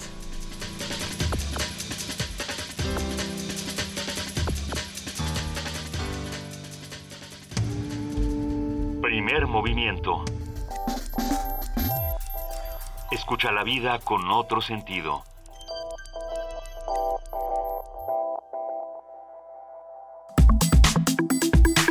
Nota Nacional. Son las 8 de la mañana ya con 10 minutos y bueno, hemos platicado mucho en este programa de si ha funcionado o no el impuesto que se le pone al refresco, cuáles eran las razones para ponerle un impuesto, si, era necesario hacerlo. Eh, esta mañana vamos a discutirlo en unos momentos más, eh, lo haremos como lo hacemos cada lunes con Salvador Camarena, él es columnista del financiero, es periodista y es colaborador de este espacio. Mientras tanto, nosotros vamos a discutir un momento sobre qué es lo que ha pasado con, el impuesto al refresco. Eh, todo el año pasado hubieron muchas hubo muchas discusiones al respecto. Ya se encuentra en la línea Salvador Camarena y lo saludamos con muchísimo gusto. Salvador, muy buenos días, ¿cómo estás? Hola, muy buenos días, ¿me escuchan bien? Sí. Te escuchamos, Salvador. Qué bueno, qué gusto saludarlos, qué bueno comenzar la semana juntos. Y eh, el día de hoy quise abordar el tema de la, de la obesidad y por supuesto ya se, se habían adelantado ustedes un poco a ello. Eh, hace un par de semanas eh, retomé un asunto con respecto a un informe que se dio a conocer. Eh, es una investigación que hizo el Instituto Nacional de Salud Pública y que informaron a principios de este año de hallazgos sobre lo que fue el impacto del impuesto al refresco en el primer año de su aplicación, que fue el año 2014. Eh, este, este informe está publicado en una revista, está hecho conjuntamente con la Universidad de Carolina del Norte en Chapel Hill y en pocas palabras se encuentra un decremento, es decir, que, baja, que bajó el consumo de bebidas azucaradas en 6% a lo largo de 2014, una baja considerable. Eh, además, en este informe se subraya que eh, la baja era eh, mostraba cierta aceleración porque para el el, el 6% era el promedio, pero para diciembre del 2014 la baja eh, manifestaba alrededor de 12% en el consumo. Y no solo eso, sino que el promedio en las capas más eh, pobres, entre los consumidores más pobres, el declive en el consumo había sido de 9% y eh, ya para diciembre del 2014 hasta 17% en, en decremento. Estos números suenan muy halagüeños y así fueron presentados por el gobierno mexicano, por Mauricio Hernández, el director del Instituto Nacional de Salud Pública, y bueno, se decía, bueno, entonces sí está funcionando este impuesto eh, que le pusimos al refresco, recuerden que se le puso en el 2013, para comenzar en el 2014, un impuesto de un peso por litro. Y eh, pues la industria reclamó, pero se dijo, eso es muy importante para combatir el problema de obesidad que tenemos. Recordando un par de datos, México eh, tiene el más alto consumo per cápita de refrescos en el mundo con 163 litros al año y por supuesto somos una nación con graves problemas en cuanto a población con obesidad o con sobrepeso. Eh, este informe se presentó, fanfarrias, muchas felicitaciones, está funcionando y la industria de repente dijo, no, espérense, eso no está funcionando así. Entonces yo, cuando vi que también había una, publicación a partir de un estudio del ITAM, donde la industria dice que el decremento no fue de esa magnitud, y no solo eso, sino que una cosa es que eh, eventualmente se hayan dejado de vender algunos refrescos, o los que manifestaba este, este, informe, y otra cosa es que eso se haya sustituido por alimentos eh, nutritivos o carentes de calorías. Es decir, que una cosa es que ya no hayamos comprado esos refrescos, pero no necesariamente la población nos comportamos de manera adecuada en cuanto a la ingesta calórica. Este otro informe, este es otro estudio del ITAM mandado a hacer, eh, entre otros, por con, con México, que es una agrupación en donde están representados los industriales de los refresqueros. Entonces hay una discusión de si funciona o no funciona, en pocas palabras, el impuesto al refresco. Con México tiene un dato que me parece muy importante para poner en perspectiva esto. Coincidamos en una cosa. En el 2014, el consumo del refresco, según los dos estudios, sí habría bajado más o menos en 6%. Entonces, sí había una buena noticia. En el 2014 consumimos 6% menos refrescos. Pero ¿qué pasa? Que en el 2015, con datos de Conméxico, eh, a partir de estadísticas de la Secretaría de Hacienda, y a ver si no nos hago muchas bolas.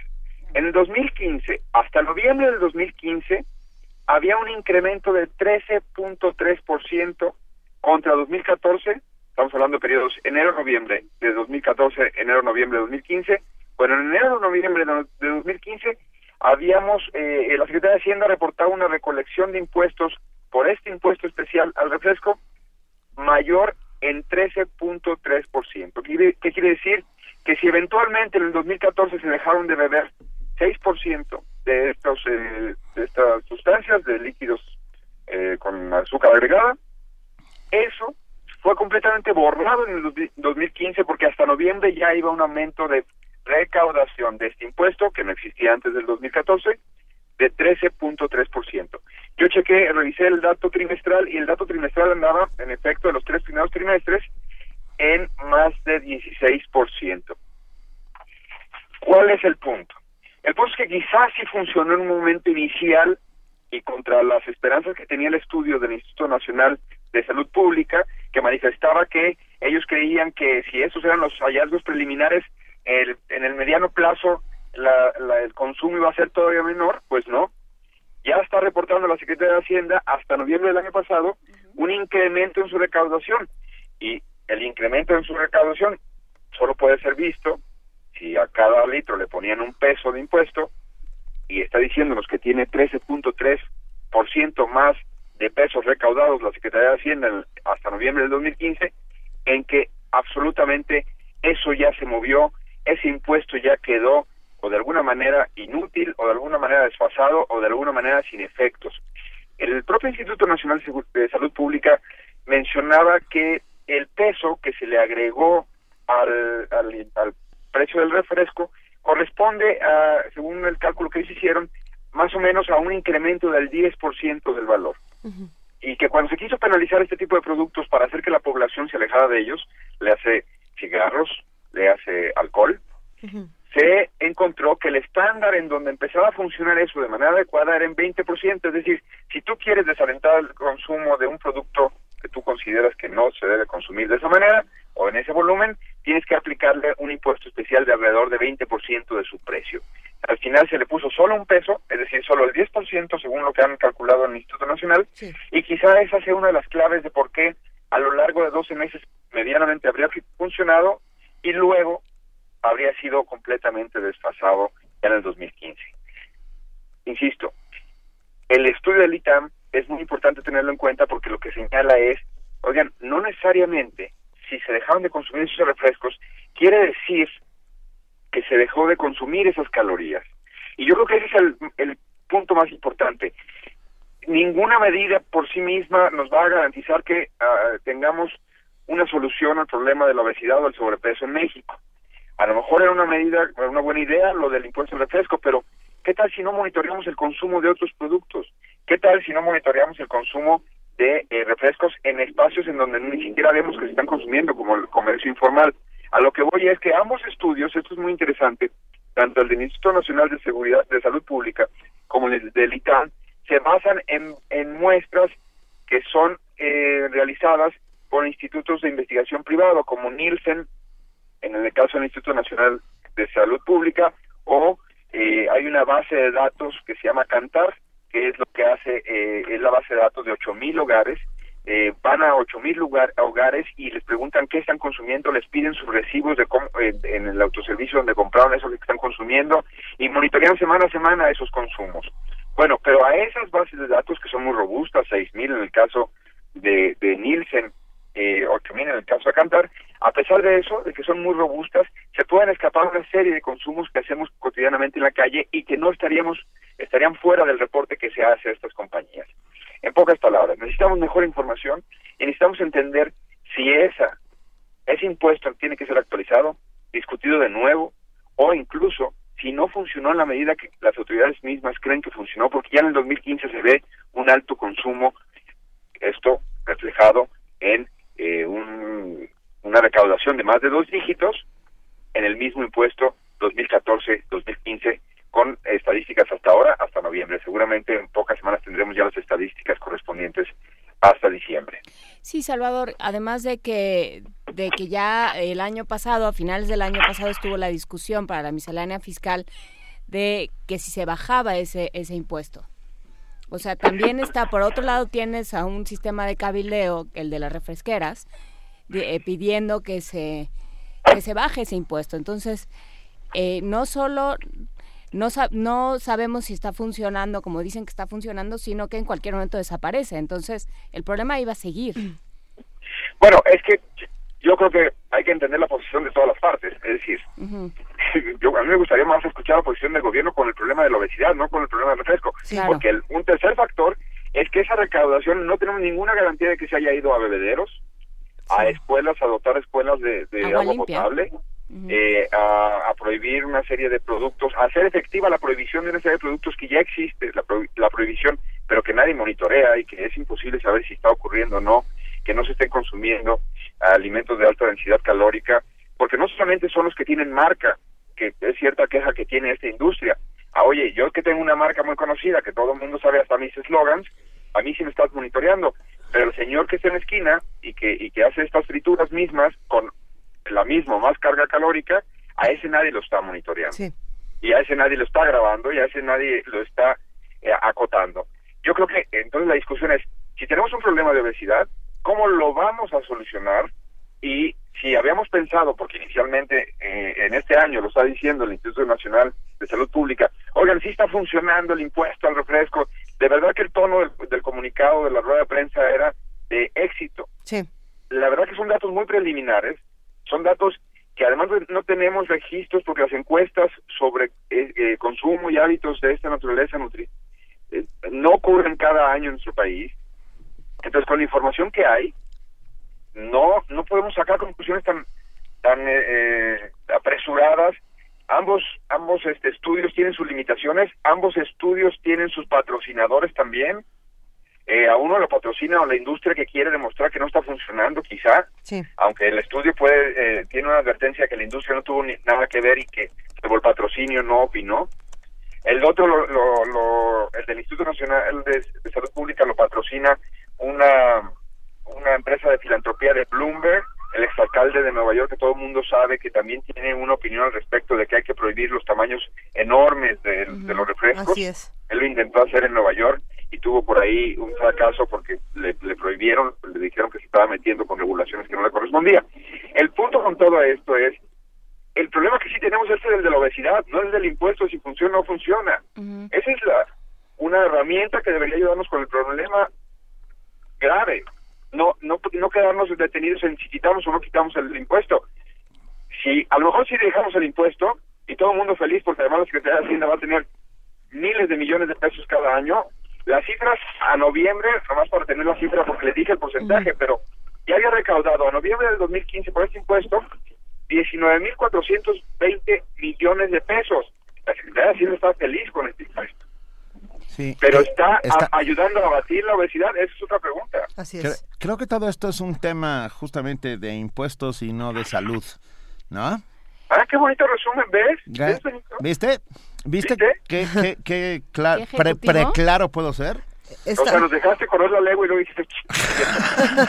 a ver, no, es que todo el tiempo que estuviste hablando me quedé pensando en, en, en, en dónde se está abatiendo el problema de, de salud en el sentido de, de, la obesidad, de, los impuestos, que es en las clases medias, no en, en donde no hay otra opción otra opción alimentaria, incluso donde no hay otra opción de bebida. Quiero decir, un, una el agua en este país, o sea, las bebidas embotelladas de agua son carísimas y también y también somos el primer consumidor mundial, ¿sabías? Así es, de agua embotellada. Es increíble, pero bueno, ¿qué Ahora, lo que acabas de decir es muy importante. Uno de los estudios señala que incluso en eso está fallando el impuesto, que las clases altas fueron las que más entendieron el mensaje de aquí te va a costar más y dijeron, ah, pues, me muevo a bebidas que no me cuesten más. Eso es lo que yo quería decir, justo.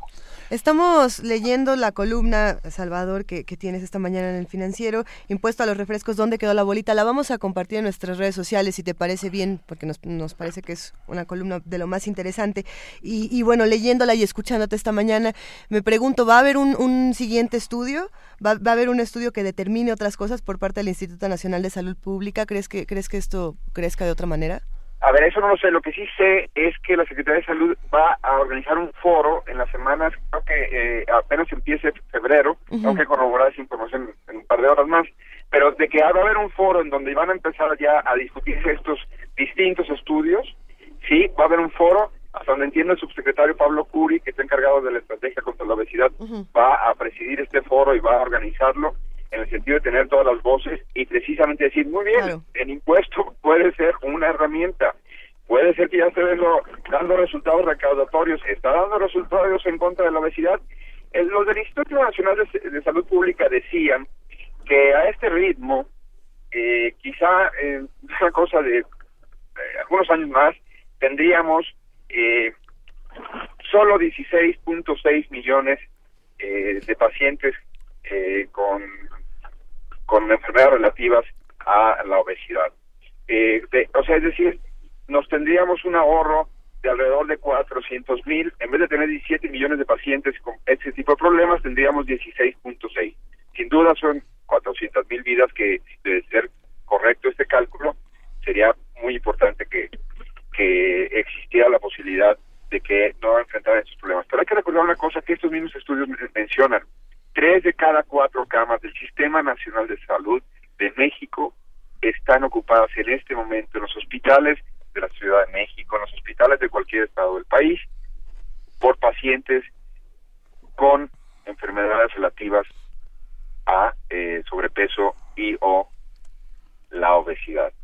Si ese es el tamaño del problema, tres de cada cuatro camas están eh, ocupándonos eh, hoy la capacidad hospitalaria con estas temáticas, caray, pues le va a servir de mucho tener 20 mil millones de pesos al año a la Secretaría de Hacienda, pero es un, perdón, pozo sin fondo, porque es absolutamente eh, ganar dinero para luego no poder hacer políticas de prevención efectivas. Es más barato prevenir. El impuesto parece que ya dio de sí, si funcionó, insisto, entre comillas, si es que funcionó el primer año, en el segundo año fracasó rotundamente según lo recaudado. Nada más según lo recaudado, si cada, cada peso de esos es un litro, pues el aumento fue de dos dígitos entre un año y otro en pesos, es decir, en litros. No hay más. Ya se borró el efecto que pudo haber tenido en el primer año.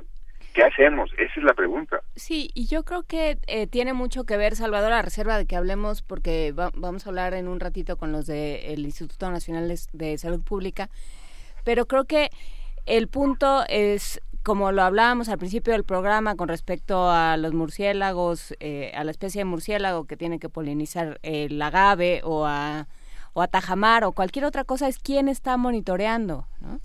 ¿Quién se ocupa de que todas esas leyes que pasan todos los días y que los juristas nos dicen que son de avanzada y que son una maravilla, quién las está llevando a cabo, llevando a cabo quién está monitoreando que se Porque cumplan. Preocupados ya sabemos quiénes estamos, somos nosotros. Sí, sí, pero, pero, pero no está nosotros. Ajá. ¿Quién está ocupado en estos asuntos? ¿Quién está ocupado en que la obesidad deje de, de matar gente en este país y de, y de atacar a los a los más chicos? Bueno, vamos a tener que llegar al punto de siempre, pero pues así es esto. Vamos a tener que llegar a que si las también, si las familias no se preocupan de que en la escuela de sus hijos se aplique. La, miren, cuando fue la, terrible tragedia de la guardería ABC, eh, también hubo un asunto en donde sin eximir ni por un ni por un gramo la responsabilidad de las autoridades del INS, de las autoridades eh, de protección civil de los niveles estatal, local y federal, es decir, todos los funcionarios que no vimos en la cárcel y que no vimos enfrentar consecuencias, todos esos nos quedaron a la sociedad y por supuesto a las familias de 49 chiquitos y de un centenar de más que van a quedar con, secuelas después de ese incendio. Todo lo que no se vio ahí, también es cierto que hubo una muy saludable autocrítica de las familias de que debimos habernos involucrado más y tenemos que monitorear más. Y hasta donde entiendo, espero que siga, hubo un primer eh, resultado, el mínimo y, y, por supuesto no paliativo de ninguna clase de dolor que sufrieron estas familias, pero de crear un sistema de monitoreo de estas guarderías del IMSS para que nunca más se pueda presentar una tragedia como esa. Bueno, trasladado a esto, si las familias no se involucran que en las escuelas haya unas mejores cooperativas y que estas cooperativas tengan tal, no, no lo vamos a poder hacer. Dos, pero no es una cuestión de las familias, porque no se deben vender productos que no, que no están permitidos en las escuelas y que la industria debe ser muy puntual en el cumplimiento de esa normativa y que también la autoridad debe ser muy puntual en la sanción para aquellos que violen esta, esta normativa. Si, si todas las partes no jalan, pero también nos falta nuestra parte, pero, pero y, exigirle luego al gobierno y meternos en este tema. No es una cuestión de voluntad, es bien importante también decir eso. El otro día leía una columna por ahí que decía, bueno, los gorditos son gorditos porque no tienen disciplina. Literalmente, perdón, pero en mi país se dice no me chinguen. Ajá, sí. O sea, ponte a ver los factores de cuánto le cuesta a la gente comer bien, entre comillas. Cuánto han, han denunciado eh, documentales como el de Food Inc. en Estados Unidos, la diferencia entre el, precio, la accesibilidad, pues, que ver qué feo verbo, el acceso que tienen los eh, las familias de bajos recursos a alimentos procesados como comida rápida contra alimentos eh, orgánicos, alimentos eh, ahora hasta de moda. El, diferencia es la diferencia es brutal. Se les escapa con salarios mínimos o paupérrimos la posibilidad de plantearse medianamente algunas veces una dieta tan eh, promovida y evidentemente en una de esas saludable como la que luego en clases, clases medias o superiores sí se pueden medianamente discutir si tenemos posibilidad o no de darnos ese ese lujo, pero es un lujo en las cuestiones básicas.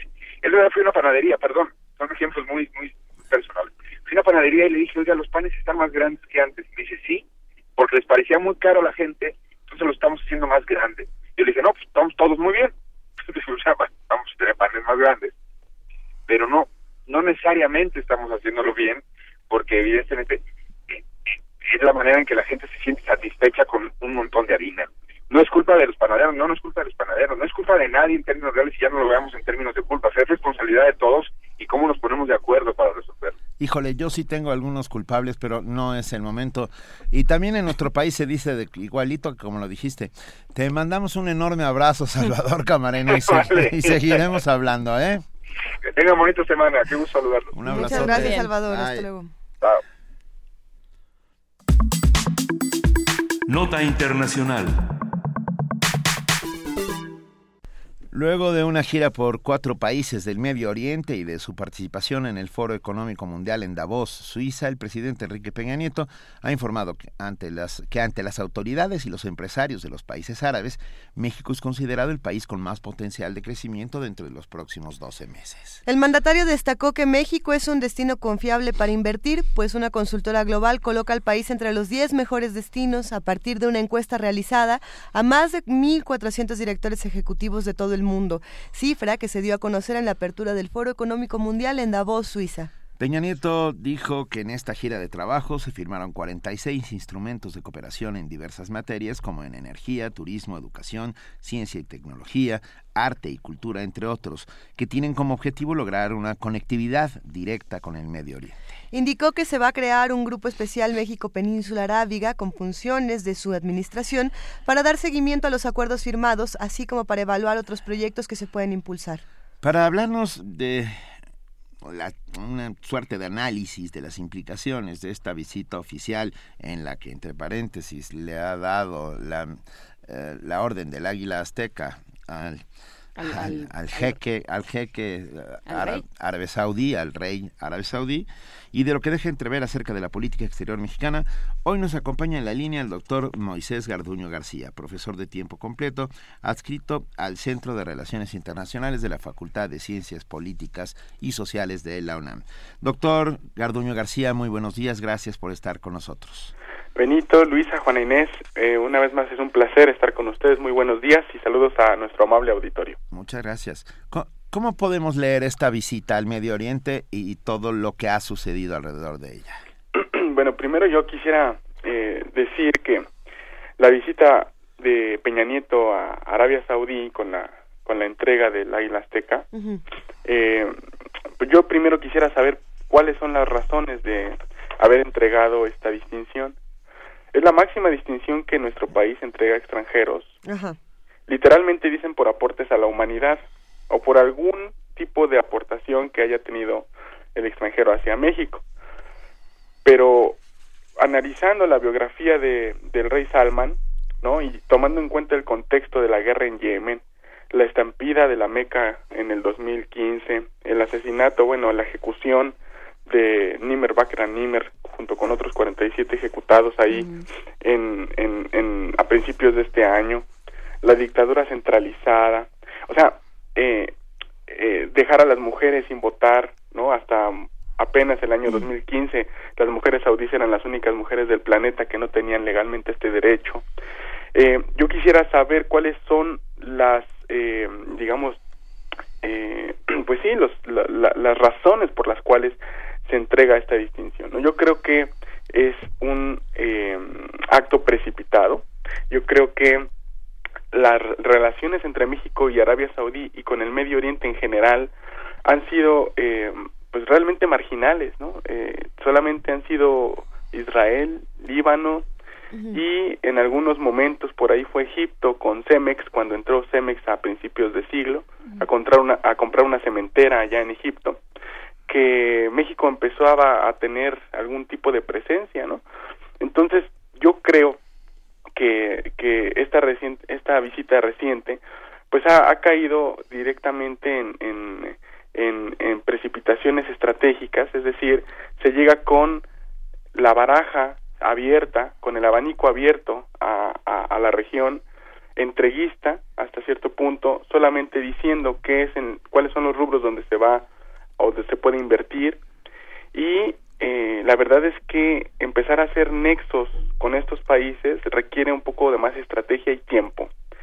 Eh, es decir, eh, generar confianza para las inversiones no es ir a una gira de una semana o dos. Se requiere tiempo, se requiere relaciones diplomáticas constantes, diplomacia cultural sobre todo. Eh, somos un país en general que se que desconoce a la península arábiga en la totalidad de sus países y la misma península eh, desconoce mucho a la sociedad mexicana. El idioma en el que se habla en este tipo de reuniones es un idioma prácticamente eh, económico, de sumas y restas, eh, de convenios, ¿no? ¿Cuántos convenios o, o, acuerdos de colaboración que son los que se firmaron vamos a tener, ¿no? En el caso de Saudí fueron 11, en el caso de Kuwait fueron 10, y, y, yo creo que ahí se ve en estos resultados el, el, tipo de relaciones que tenemos con ellos. Son acuerdos de colaboración. No hay una apertura directa del mercado todavía. No hay una presencia de México en Kuwait o en Arabia Saudí y viceversa. ¿no? Eh, hay todavía una serie de, de estereotipos y de, de desconocimiento que envuelven este tipo de relaciones y que bueno, o sea, yo celebro que haya este tipo de acuerdos de colaboración, por supuesto, estoy encantado del acercamiento entre México y el mundo árabe, pero me parece que la estrategia está con alfileres, es decir, hay que eh, seguir desde abajo eh, generando oportunidades eh, de conocimiento cultural, de presencia, ¿no? Y, y bueno, a final de cuentas, este es lo que no se ha tenido, ¿no? Sí, desde luego no parece que se inserte, doctor, no sé qué opine, que se inserte en una política internacional, en una política diplomática seria, digamos. No, no se ve que hay una estrategia diplomática. Sí, no. Eh, yo creo que ah, había habido acercamientos. Había habido, por ejemplo, una discusión muy grande fue la de Arabia Saudí con México, cuando México no quería abrir este mezquitas, porque aquí en, en, la ciudad Sí hay mezquitas, pero no, digamos, de, Arabia Saudí aquí en la ciudad directamente, porque Arabia Saudí no quería que se construyeran iglesias para la población, este, digamos, católica que hubiera allá, donde había algunos mexicanos, particularmente con esta empresa TAMSA, que es, este, pues sí, una de las empresas que hace tubos de acero que lleva cerca de 10 años en la región, es la única, ¿no? Entonces, eh, era, un, era una cuestión muy sencilla la de construir una pequeña iglesia y no se, y no se quería y, y no se hizo un proyecto para crear este tipo de lazos de confianza cultural, ¿no? Es decir, eh, no hay una, una base, eh, apenas va, parece que va a haber vuelos directos, este, hay o algún tipo de acuerdo con alguna escala, ¿no?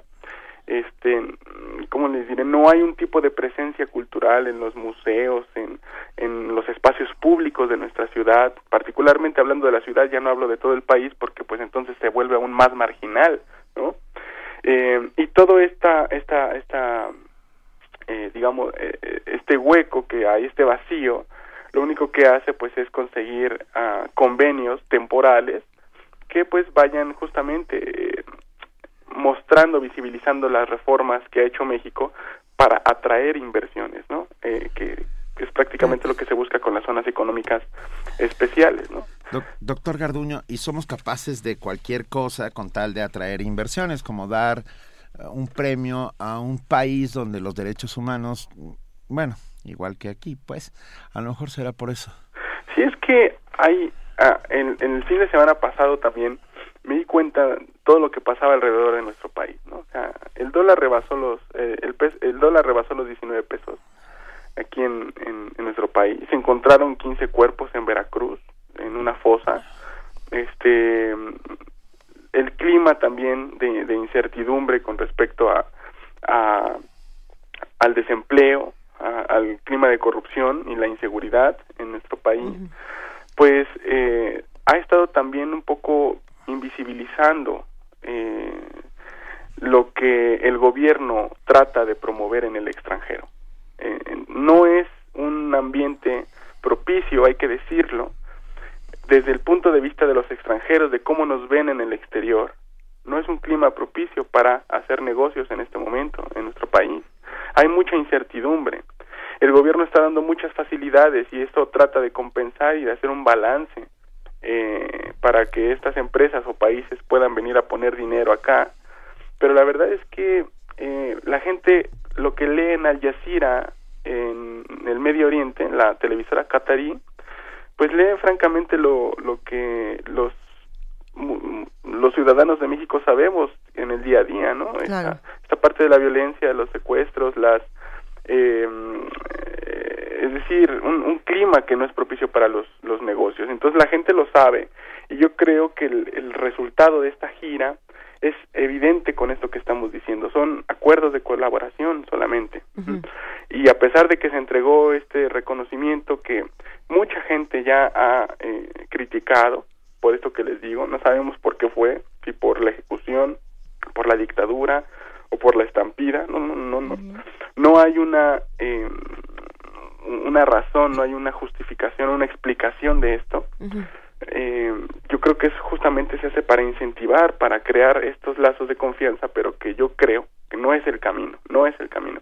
El camino es empezar a hacer lazos desde abajo, desde la academia, desde la cultura, desde el día a día, desde una, serie de visitas más frecuentes para acortar esa distancia geográfica que es inmensa entre nuestro país y aquellos, pues se pueda cortar con la colaboración más, eh, digamos, intermitente, por decirlo de alguna manera, ¿no? Que esté constantemente hablándose de estos países en foros, en ferias, en a lo mejor también algunos eventos este públicos privados con las cámaras la cámara árabe de comercio que hay por aquí el centro libanés las universidades públicas privadas la visibilización en los medios, así se trata de generar estos lazos de confianza, solamente así, no entregando premios que pues, prácticamente estaban fuera de contexto. Precisamente eh, pensando en esto, doctor Moisés Garduño García, eh, si estas facilidades que ofreció el gobierno ni compensaron ni lograron ocultar eh, lo que se está viviendo en nuestro país, ¿qué es lo que le sigue a estos acuerdos de colaboración que se quedaron precisamente en eso, en acuerdos de colaboración? Pues yo esperaría yo esperaría que, que también eh, la, la, población en esos países pues también quisiera saber un poco más de México y saber un poco más allá de nuestra cara digamos más oscura que está apareciendo en los medios de, ese, de, ese, de esa región. Yo estoy también eh, soy muy crítico con, con el aspecto del contexto porque pues hay que saber no hay que estar informados y el auditorio lo debe de saber también. Pero eh, a la vez también sé que hay nichos de oportunidades si se generan estos lazos de confianza, una diplomacia cultural. Entonces yo esperaría que la gente también en estos países se interesara más por México, que hubiera más intercambio académico, también intercambio empresarial, porque yo no estoy en contra de los negocios, por supuesto que no, nadie está en contra del intercambio comercial tampoco, pero que se haga sobre una base sólida. Entonces yo esperaría que a partir de estos eh, acuerdos de colaboración, que son eso, un paso para entablar relaciones más profundas con la región, se, se aprovechen estos acuerdos a los que se han llegado para crear esa base de la cual yo estoy hablando y que no hay en nuestro país con respecto a eh, el Medio Oriente, ¿no? Es decir, que haya una serie de, eh, de gente que venga y que vaya a hablar de las cosas, de, de, que vaya a hablar de cómo podemos salir del atolladero. Es una crisis sistémica en la que estamos, principalmente los países mal llamados en vías de desarrollo. ¿no? Somos países empobrecidos, no pobres. Y yo creo que hablar de esto con base en el intercambio cultural y de negocios también, pues ¿por qué no los negocios sirven también para salir de las crisis? Hay que ver cómo, hay que hablar cómo salir de la crisis en ambos países, en Kuwait, en Arabia Saudí, en México, pero hay muchos obstáculos para ello. Incluyendo las crisis de derechos humanos. Por supuesto. Es que yo creo que ese sería un, un punto interesante. O sea, se hace política exterior, pero cuando se hace política exterior, se hace también política interior. Es que. Y el mensaje que se manda al ir a un lugar donde, donde los derechos humanos se toman tan poco en cuenta y de manera tan ostensible, pues eso, eso ya genera una serie de, de incomodidades en una población de por sí incómoda. Claro. Lo, lo, lo que yo creo que es el punto fundamental de todo esto es que cuando se hace política exterior se dejan fuera los derechos humanos. El pacto nuclear en Irán, por ejemplo, también se dejaron fuera los derechos humanos. Cuando se negocia con China, se dejan fuera los derechos humanos. Cuando va Peña Nieto a Arabia Saudí, a Kuwait, se dejan fuera los derechos humanos. Y se supone que la política exterior debe ser justamente esto, un reflejo de las necesidades que tenemos en la política interna. Y los obstáculos son justamente eso, ¿no? Una, una gran contradicción. Se, se trata de abrir oportunidades y de buscar nichos de mercado, pero ¿para beneficio de quién? Para eh, que la gente no pueda opinar, no pueda entablar esto, un tipo de participación en, en, en estos países, ¿no? Con el desconocimiento que hay, etcétera. Entonces yo creo que sé lo que se debe de hacer, pero también estamos muy conscientes de los obstáculos que hay, de la censura que hay, por ejemplo, también en Arabia Saudí. Nadie puede decir nada, absolutamente nada, en contra del régimen al Saud, porque si lo dice, entonces termina como en el destino de los ejecutados de principios de año, de, de este, de este mes. Eh, entonces, eh, pues realmente con esta marginación este, este, esta parte de la población marginada de cualquier tipo de participación política, pues también hay este, una gran contradicción con respecto a la apertura en el mundo, ¿no? es más o menos como está la situación. Pues bueno, seguiremos observando muy atentamente todo lo que suceda con estas relaciones multilaterales porque son de México para el resto de la península a ver qué sucede. Mil gracias al doctor Moisés Garduño García, profesor de tiempo completo, adscrito al Centro de Relaciones Internacionales de la Facultad de Ciencias Políticas y Sociales de la UNAM y hablaremos muy pronto si nos lo permites. Claro que sí, será un placer, este Benito, Luisa y Juana Inés, un fuerte abrazo y, muy buen día, saludos al auditorio nuevamente. Muy buen día, mil gracias Moisés, hasta luego. Primer movimiento. Donde todos rugen, el puma ronronea.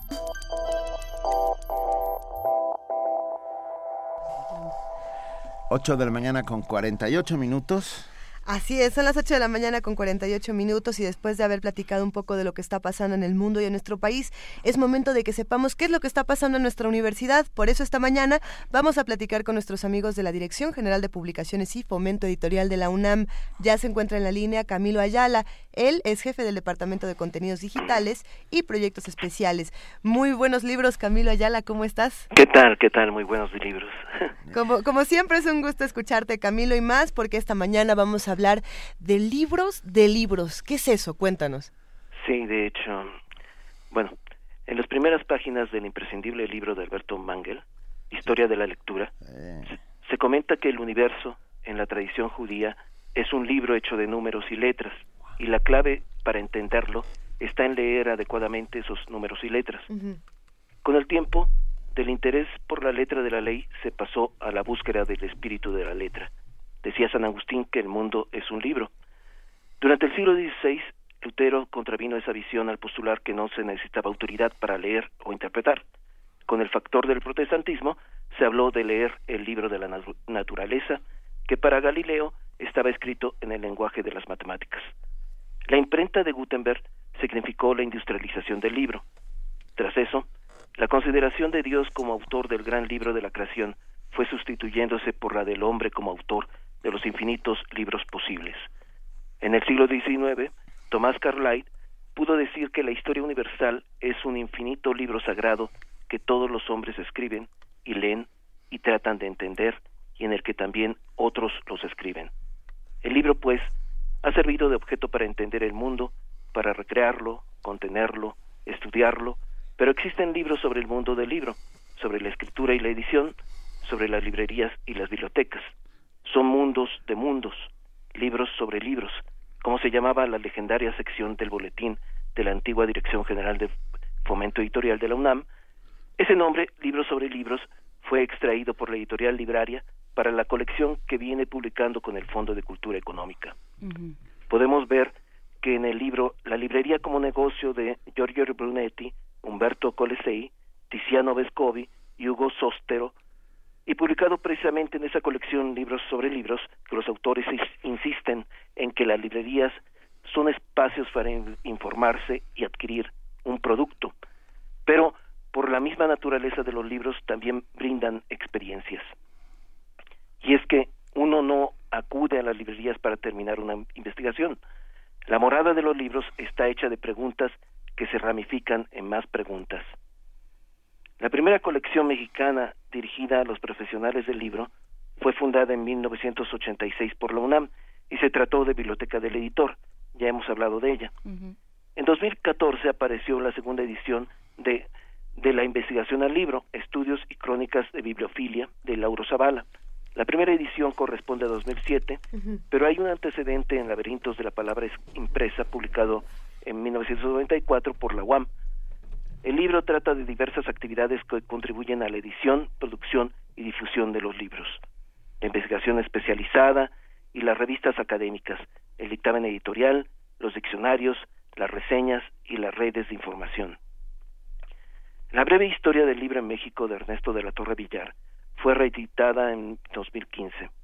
El recorrido histórico de este libro llega a la década de 1960, donde hace una apología de la imprenta universitaria.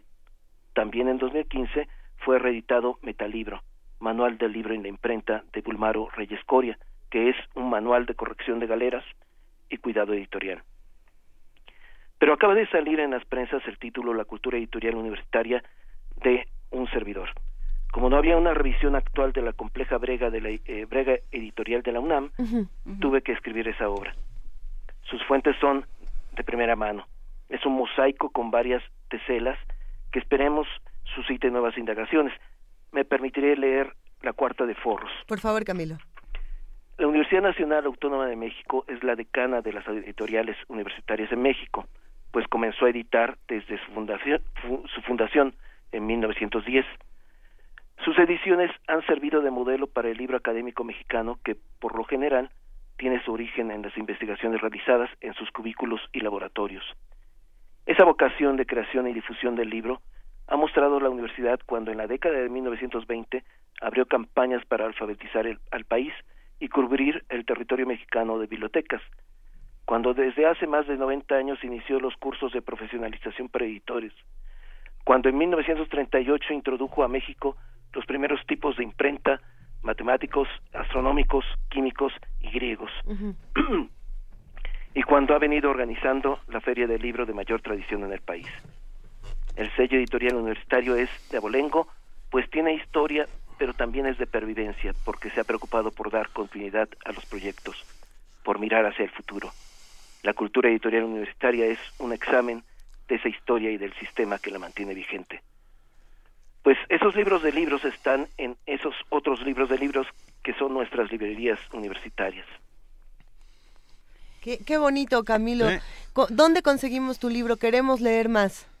Sí, de hecho, eh, en, en las librerías de la UNAM hay varias en Ciudad Universitaria. De hecho, en la Jaime García Terrés, el 4 de febrero se va a presentar a las 5 de la tarde, eh, por supuesto. Y en la Feria eh, eh, Internacional del Libro de Minería también se presenta el 26 de febrero. ¿Podemos estar en tus presentaciones el 4 y el 26 de febrero? Por, por favor, por favor. Todos podemos asistir, excelente. Por lo pronto aquí te aplaudimos. Por lo pronto te aplaudimos y no y agradecemos la presencia de esta de esta colección que además eh, durante mucho tiempo estuvo esquiva, digamos, para los para los investigadores y para los los que trabajamos en esta área hubo, eh, hubo títulos como el Metalibro, como el, el Zabala, que se nos fueron perdiendo. Qué bueno que ya están una vez más al alcance de, de todos, Camilo. Sí, son libros de hecho de cabecera eh, para cualquier profesional del libro. ¿no? Y por cierto, ¿sabían que nombraron a Alberto Mangel director de la Biblioteca Nacional de Buenos Aires?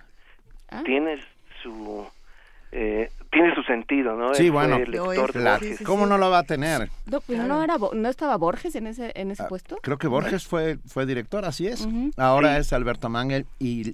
Ah, pues qué gusto, sí. Mira, él que, él que es una suerte de ermitaño, ¿no?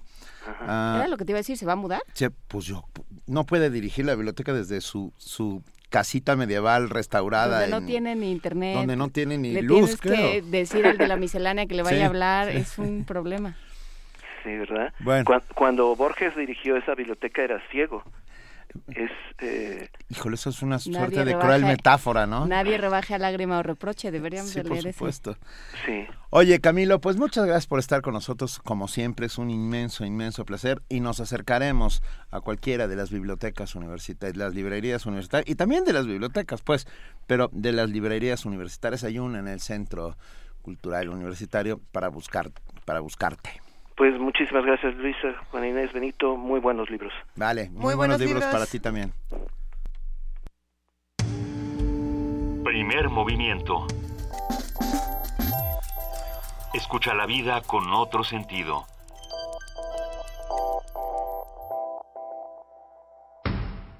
El rito comienza en el escenario. Los sonidos emergen, deambulan por el recinto, se cuelan en los oídos y estremecen los sentidos. Festival Intersección. los encuentros sonoros de Radio UNAM. Todos los viernes a las 21 horas en vivo desde la sala Julián Carrillo. Escúchalos a través del 96.1 de FM, www.radiounam.unam.mx o ven a Adolfo Prieto 133 Colonia del Valle, cerca del Metrobús Amores. La entrada es libre. Mientras en México no hay trabajo, las escuelas están en el abandono y la salud es un lujo. Los diputados de todos los partidos se repartieron un bono de 300 mil pesos para cada uno. Los diputados ciudadanos fuimos los únicos que rechazamos ese dinero, porque tener vergüenza y estar del lado de la gente es hacer lo correcto. Con la bancada de los ciudadanos sí hay diferencias. Movimiento Ciudadano.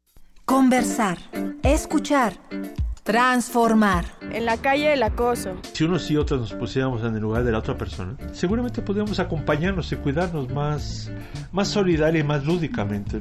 Aquí estamos otra vez. Aquí estamos para seguir hablando sobre las temáticas de género. Es necesario, es urgente, es indispensable para todas y todos. Dicen por ahí que la gente privilegiada jamás se da cuenta de las injusticias. Un grupo nace sin poder y el otro grupo nace con poder y eso determina todas las relaciones sociales que vas a hacer en tu vida. Las mujeres mayores creo que enfrentan muchos más problemas. Tejiendo Género, tercera temporada. Escúchanos a las 13.30 horas por el 96.1 de FM. 15 minutos diarios de lunes a viernes. Invitan el Instituto Nacional de las Mujeres, el Programa Universitario de Estudios de Género y Radio UNAM. Porque solo a través de la equidad podremos construir una sociedad más justa.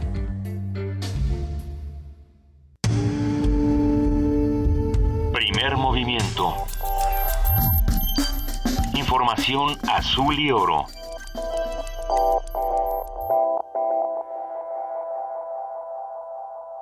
Ocho de la mañana, 59 minutos casi. Tenemos un minutito antes de pasar a nuestro corte informativo. Ah, Juana Inés de esa, vi La chica danesa, la película de, de, Tom Hooper. Tom, sí. Hopper. Ah, Hopper, Hooper. Hooper, Hooper, sí, con Freddie Treadmain. Eh, y estoy me encantó, la verdad, de principio a fin. Hablando de libros, está, eh, está basada en una novela que publicó eh, Anagrama en, México y que es esta historia del primer hombre que se hace una operación para cambiarse de sexo. Sí. bueno, estamos hablando en Noruega en 1929. O sea, sí, sí es, sí, pero además la actuación de este hombre es monumental. La actuación de de la mujer también. Eh, híjole, la verdad es que me, me, me llenó de, enorme júbilo por, por ver este cine, un cine inteligente, un cine con una factura impecable. Eh, Edith Redmayne, Alicia Vikander, Amber Heard, Matthias Schoenhan y Ben Whishaw. Y está dirigida por Tom Hooper. Estaba yo bien. Y sobre todo la idea del cine para adultos, ¿no? En el sentido no de, no de los temas ni de, ni de lo que se muestra, sino de que se apela a, la inteligencia y a la capacidad de asombrarse, de, pensar, de profundizar en los temas. De tener empatía. Y de tener empatía. Eso yo creo que es la parte más importante. Sales con, del cine con una sensación de que algo está bien en el mundo. Ah, porque ah, las, si la cuento la estropeo. Por lo tanto no lo voy a hacer. Vean La chica danesa. Es una gran, gran, gran película. Son las 9 de la mañana. Agradecemos enormemente a nuestra compañera Yolanda Ponce que está aquí con nosotros para nuestro corte informativo de las 9. Yolanda. Así es, iniciamos.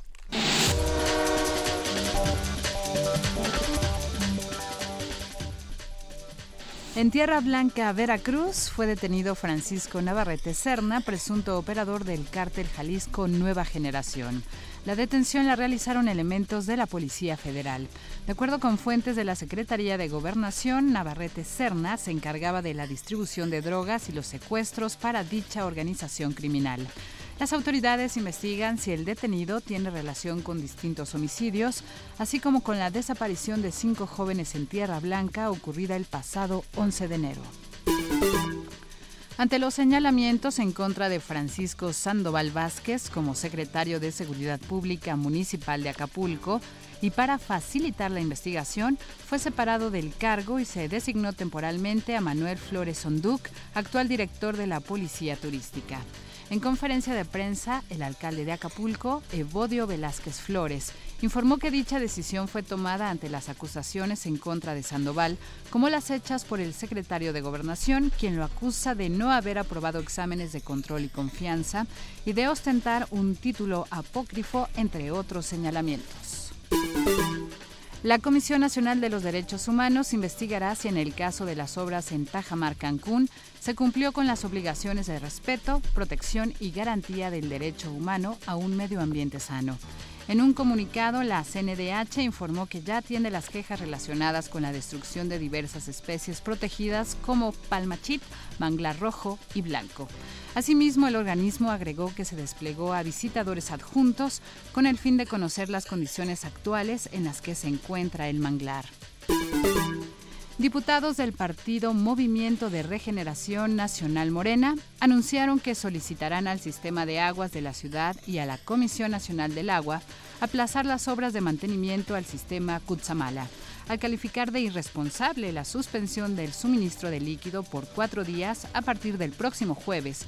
Los legisladores señalaron que la escasez de agua en la ciudad es un problema permanente y las consecuencias del cierre se extenderán hasta por 10 días. El cambio de Distrito Federal a Ciudad de México no implicará un reemplacamiento general de vehículos, por lo que las placas actuales seguirán vigentes y podrán circular sin problema. Así lo aseguró Miguel Ángel Mancera. El jefe de gobierno capitalino señaló que solo aplicará para los autos nuevos y cuando se solicite cambien de propietario, cambio de entidad a la capital o por decisión personal. Asimismo, aclaró que aún falta que el presidente publique la reforma política y el secretario de Comunicaciones y Transportes apruebe las nuevas placas.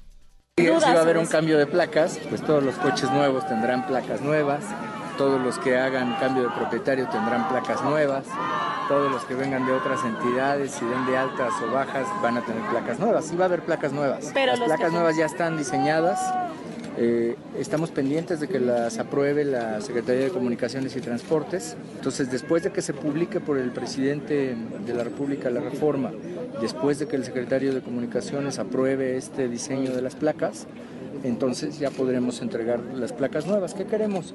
Que la entrega sea ágil, que la gente que vaya o que espere una placa la pueda tener rápido. Esa es la instrucción que tiene Semovi. ¿Pero, ¿Pero para cuándo se No, todos los demás, eh, todos los demás vehículos siguen circulando con sus placas normales.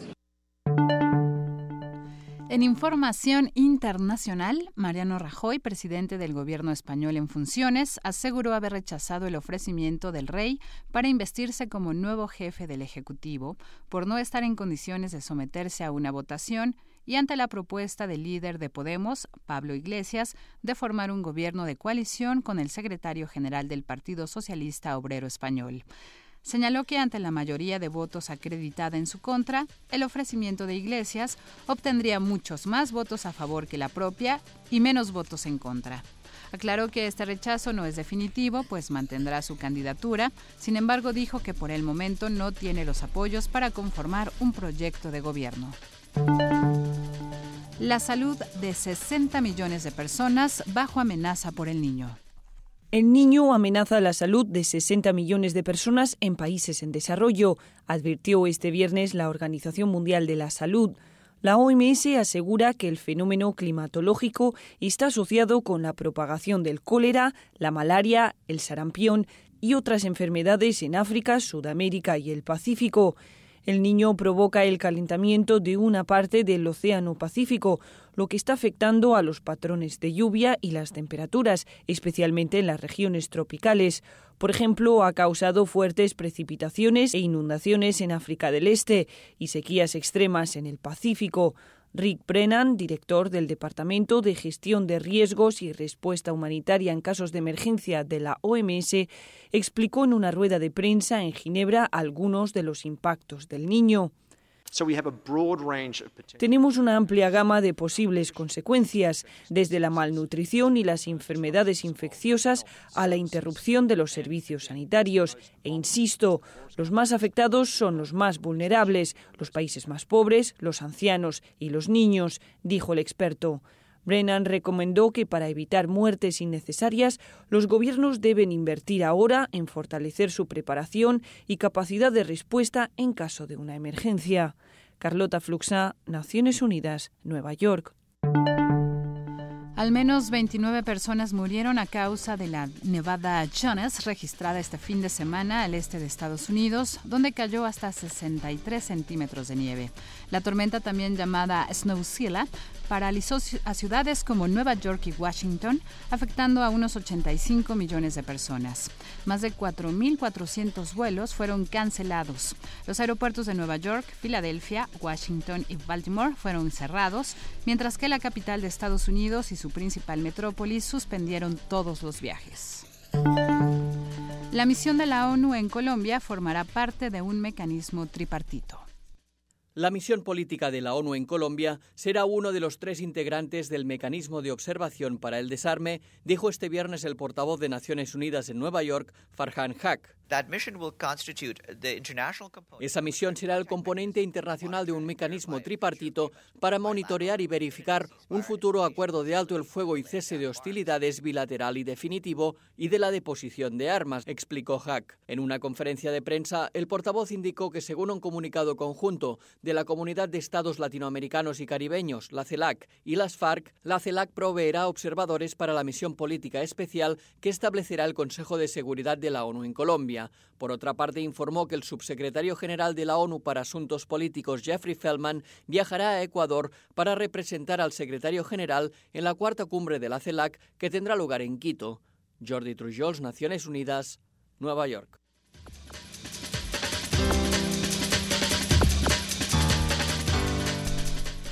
Muchísimas gracias, querida Yolanda Ponce, por este corte informativo de las 9 de la mañana. Que tengas un gran día y nos escuchamos en la transmisión. Así es, igual un saludo a todos los radios.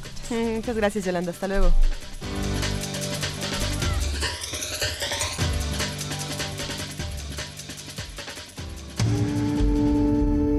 Primer movimiento.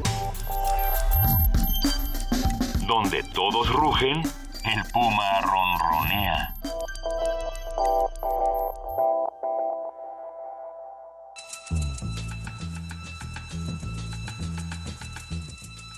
Es hora de poesía necesaria.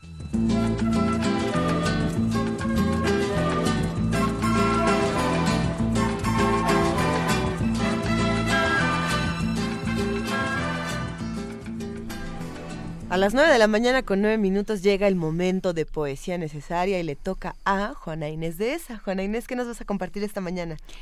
Pues eh, las reflexiones de Borges en la biblioteca donde era ciego cuando finalmente llega a la Biblioteca de Buenos Aires, a dirigir la Biblioteca de Buenos Aires y se encuentra con puros libros que él ya no puede leer. Venga. sí. Nadie rebaje a lágrima o reproche esta declaración de la maestría de Dios, que con magnífica ironía me dio a la vez los libros y la noche. De esta ciudad de libros hizo dueños a unos ojos sin luz, que solo pueden leer en las bibliotecas de los sueños los insensatos párrafos que ceden las albas a su afán. En vano el día les prodiga sus libros infinitos, arduos como los arduos manuscritos que perecieron en Alejandría. De hambre y de sed, narra una historia griega, muere un rey entre fuentes y jardines. Yo fatigo sin rumbo los confines de esta alta y honda biblioteca ciega. Enciclopedias, atlas, el oriente y el occidente, siglos, dinastías, símbolos, cosmos y cosmogonías brindan los muros, pero inútilmente. Lento en mi sombra, la penumbra hueca exploro con el báculo indeciso. Yo, que me figuraba el paraíso bajo la especie de una biblioteca. Algo que ciertamente no se nombra con la palabra azar, rige estas cosas otro ya recibió en otras borrosas tardes los muchos libros y la sombra. Al errar por las lentas galerías suelo sentir con vago horror sagrado que soy el otro, el muerto, que habrá dado los mismos pasos en los mismos días. ¿Cuál de los dos escribe este poema de un yo plural y de una sola sombra? ¿Qué importa la palabra que me nombra si es indiviso y uno el anatema? ¿Grusac o Borges? Miro este querido mundo que se deforma y que se apaga en una pálida ceniza vaga que se parece al sueño y al olvido. Primer movimiento. Donde todos rugen, el puma ronronea.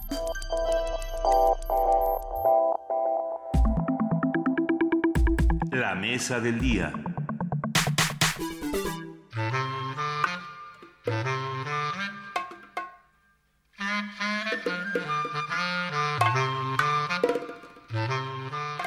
El sobrepeso y la obesidad representan uno de los principales problemas de salud pública del país, pues México ocupa el primer lugar mundial en obesidad infantil y el segundo en adultos. Existe un vínculo claro entre la calidad nutrimental y el contenido calórico de lo que se consume y el sobrepeso y las enfermedades que de él se derivan. El consumo de bebidas azucaradas, como refrescos y jugos, por ejemplo, aumenta en 15% el riesgo de desarrollar diabetes, sobre todo a partir de la incorporación de la fructosa en sus fórmulas. De ahí que el 1 de enero de 2014 el gobierno mexicano aprobara un impuesto de un peso por litro a las bebidas azucaradas, medida que busca desalentar el consumo y enfrentar el problema de salud al aplicar un impuesto a estas bebidas. En un estudio del Instituto Nacional de Salud Pública y del Centro de Población de la Universidad de Carolina del Norte, realizado en 2014, se observa que hay una reducción de 12% en la compra de bebidas azucaradas. La disminución en compras se observa en todos los grupos socioeconómicos y es mayor en el nivel más bajo. También muestran que si sube el precio del refresco, los hogares aumentan el consumo de agua y leche.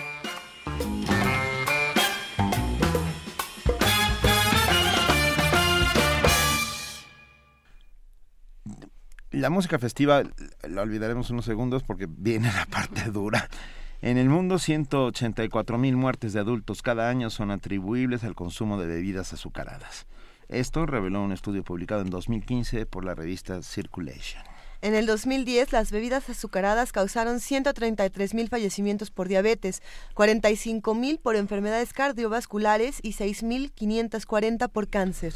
A propósito de estos datos, hoy conversaremos sobre cómo vincula el impuesto a bebidas azucaradas con, su consumo, sus resultados y los retos a futuro. Nos acompaña en esta plática Arancha Colchero, economista de la salud, investigadora del Instituto Nacional de Salud Pública. Muy buenos días, Arancha, gracias por estar con nosotros. Buenos días, muchas gracias por la invitación. Hemos discutido mucho en este programa, Arancha, sobre lo que está ocurriendo con el impuesto del refresco, eh, desde que se discutía si era necesario poner este impuesto o no, y, partiendo de, qué, qué, significan estos resultados. Pero platícanos, por favor, qué es lo que ocasiona el impuesto a los refrescos y qué sabemos hasta ahora. Bueno, quizá vale la pena tener un poquito de, contexto de por qué se implementó el impuesto.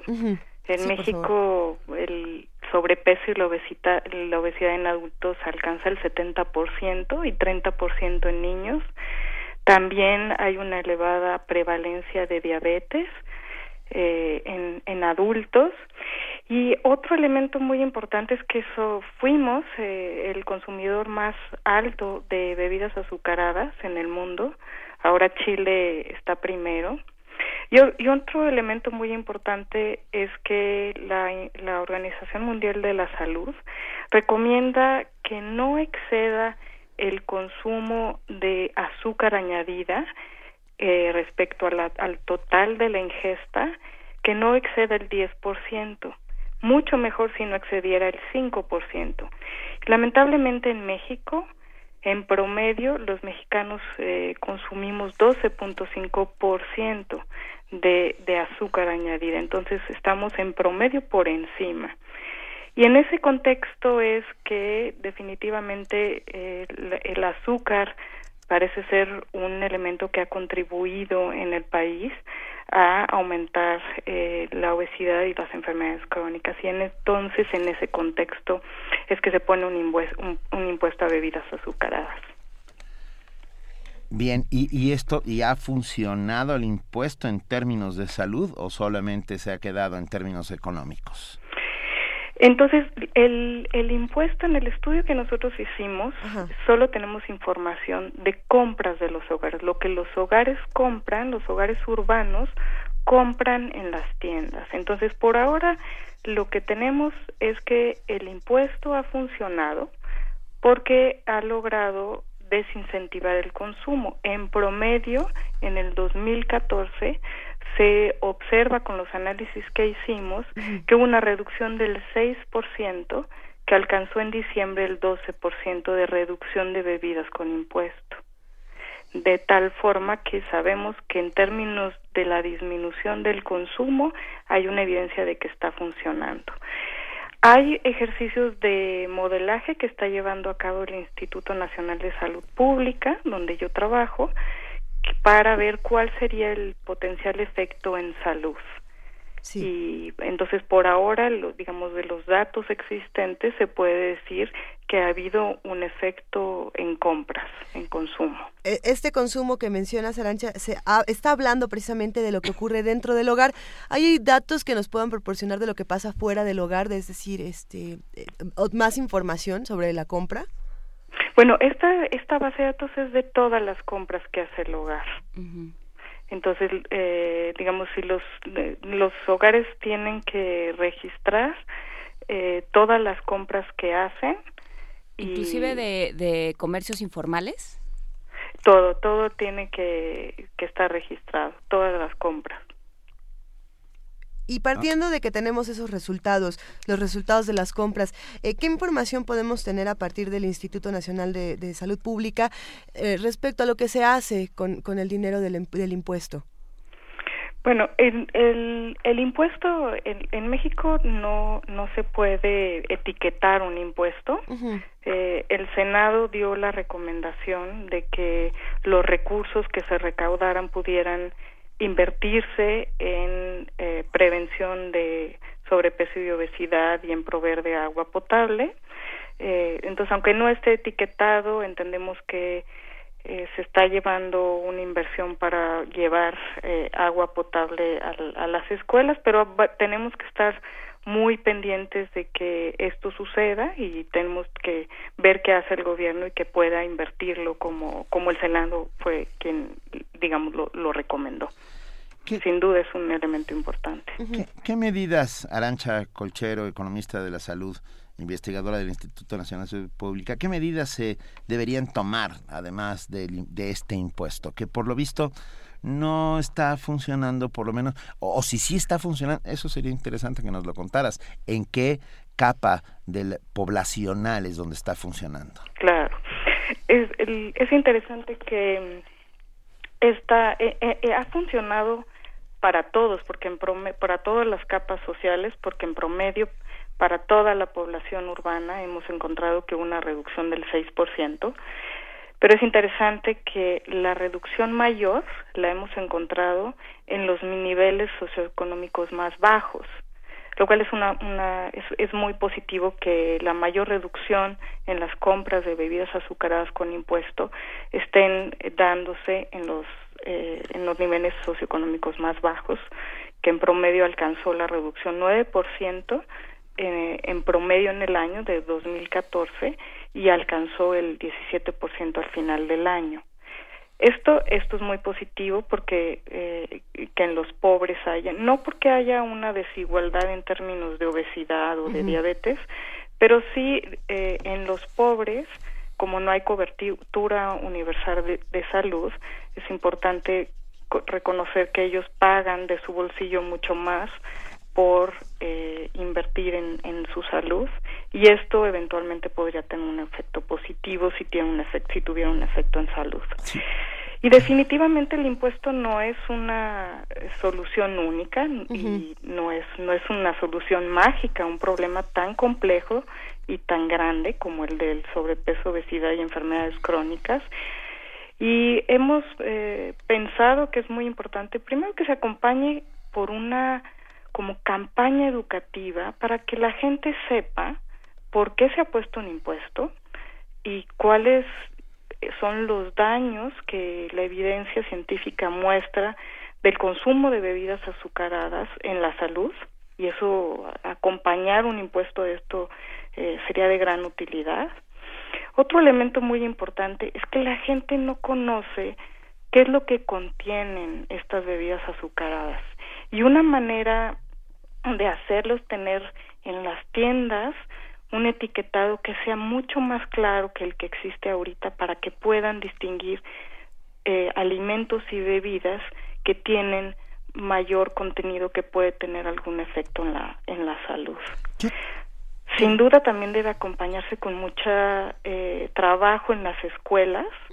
Eh, ya existe una regulación que para que haya un entorno dentro de las escuelas, un entorno donde haya menor cantidad de bebidas azucaradas y alimentos altos en densidad energética, falta, digamos, comprobar su implementación, toda la parte también de publicidad, eh, particularmente hacia los niños, ¿no? No tener esa publicidad que puede, digamos, a los niños que no tienen esa capacidad para tomar decisiones, que tengan, no tengan, digamos, exposición a estos, a esta publicidad.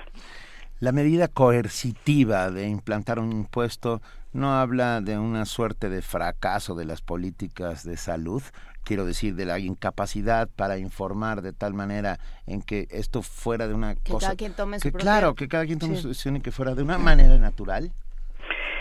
Claro, el, realmente el impuesto no se debe ver como, como una política aislada o como la única. Sin duda la, el, el impuesto tiene, tiene un efecto inmediato porque desincentiva el consumo.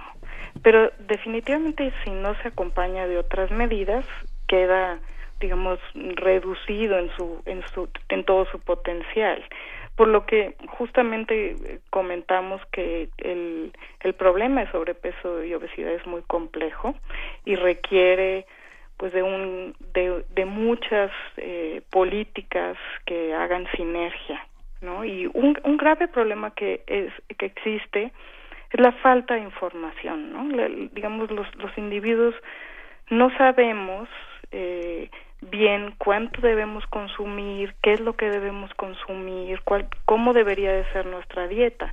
Entonces estamos en desventaja frente a la gran cantidad de publicidad que hay y no, no tenemos en, en contraparte información sobre qué es lo que tendríamos que hacer para cuidar nuestra salud y entonces si tuviéramos digamos si fuera una competencia igualitaria, ¿no? En términos de la información que existe, tanto de salud como la información de, la mercadotecnia que utiliza la, la industria de bebidas para eh, publicitar sus productos, si, si en paralelo tuviéramos, el país tuviera tantos recursos como tiene la industria para dar información de, de salud, sería mucho más efectivo. Pero en ausencia de esos recursos, bueno, los recursos disponibles que tiene un gobierno los debería de usar para tener una serie de medidas, incluida un impuesto que tiene, digamos que estamos, estamos, está mostrando que, que funciona en términos del efecto en consumo, para que pueda haber un efecto mucho más grande en términos de salud. Eh, tenemos muchísimo de qué hablar, nos, escriben en redes sociales. Eh, sin embargo, también, también es importante preguntarte, Arancha, muchos nos han ah, escrito, ¿cuál es, ¿cuál es el papel de la empresa Nielsen en esta, en esta encuesta? ¿Cómo, ¿Cómo funciona? ¿Cómo se vincularon con ellos? Ya, eh, Nielsen es una compañía que recolecta información en los hogares.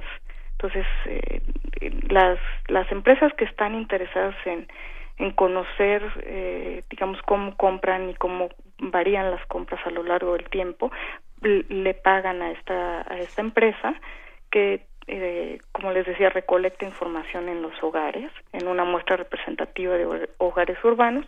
Es un panel de hogares, es, es un panel comercial y se compra, la base de datos se compra.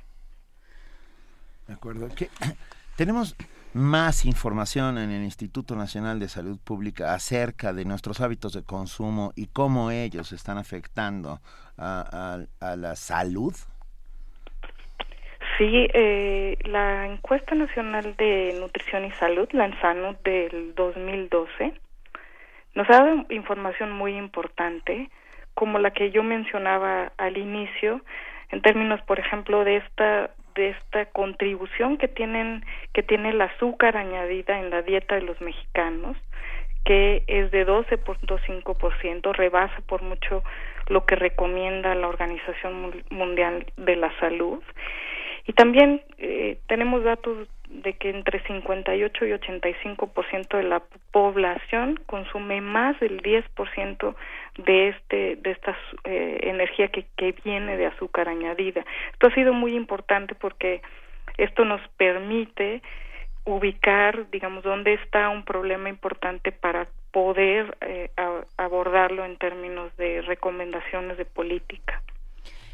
¿Qué, ¿Qué, políticas podrían recomendarse? O sea, desde el, desde el Instituto Nacional de Salud Pública, ¿cómo ven, cómo atacar este problema y desde el punto de vista económico también?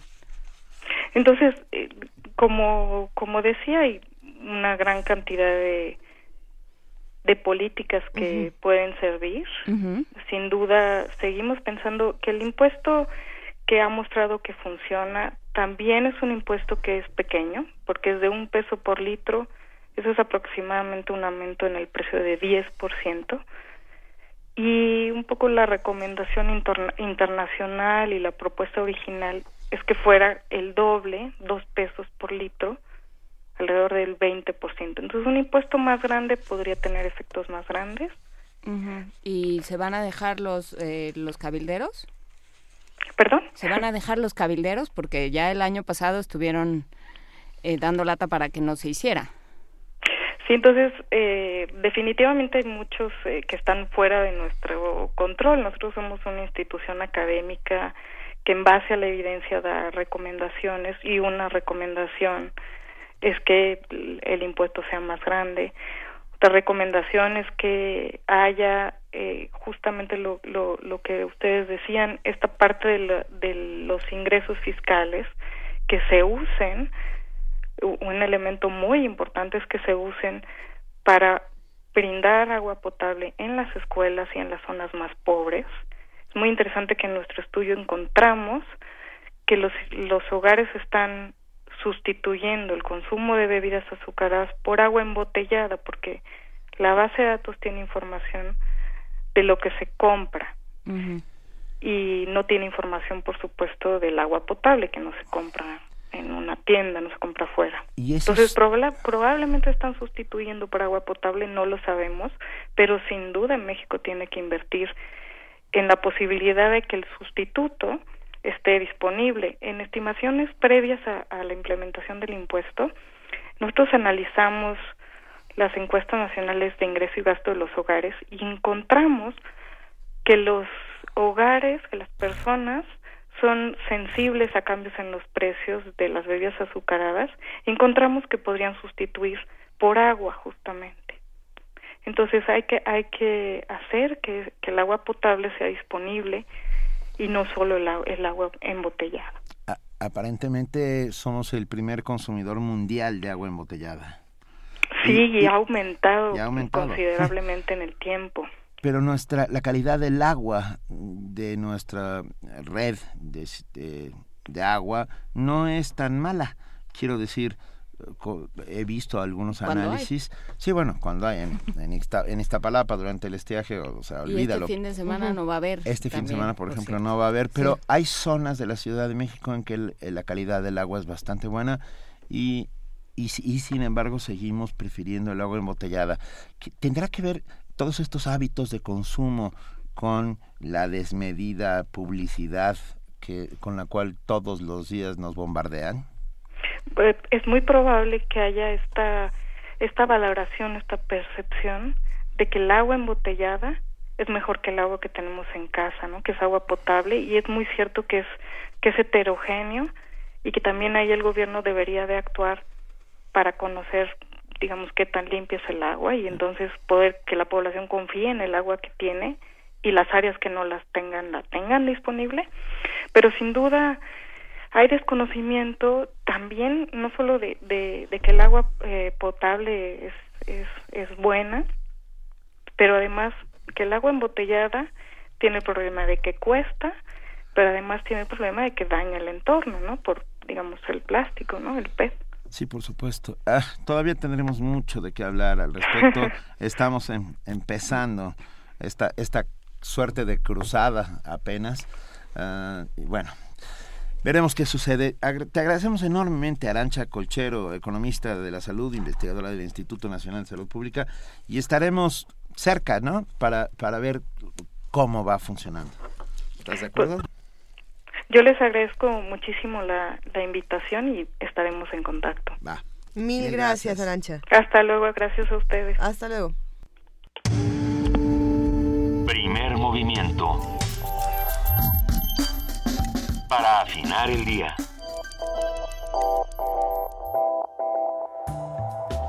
Je suis le parasite du téléphone.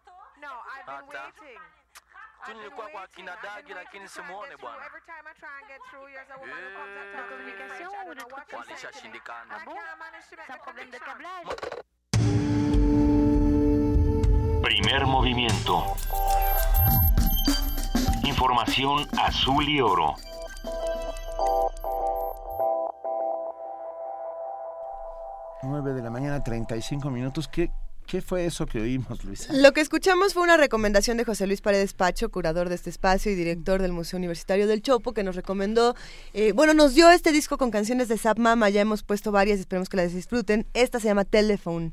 ¿Está buena? Está bueno recordar a ¿De Mama. Mama. Y yo solía tener esta información yo muy solía, clara. Yo, yo, tuve. Pero si no me equivoco, es, es, un grupo que tiene muchas raíces africanas y que, y que recupera mucho de la tradición internacional. Sí es, sí es una banda africana y esperemos que la estén disfrutando mucho. Así como queremos que disfruten lo que estamos a punto de regalar. Nuestros amigos. Que yo lo quiero, por cierto. Bueno, yo ya tengo. Sí, Nuestros ya, tengo ya les dijimos que no.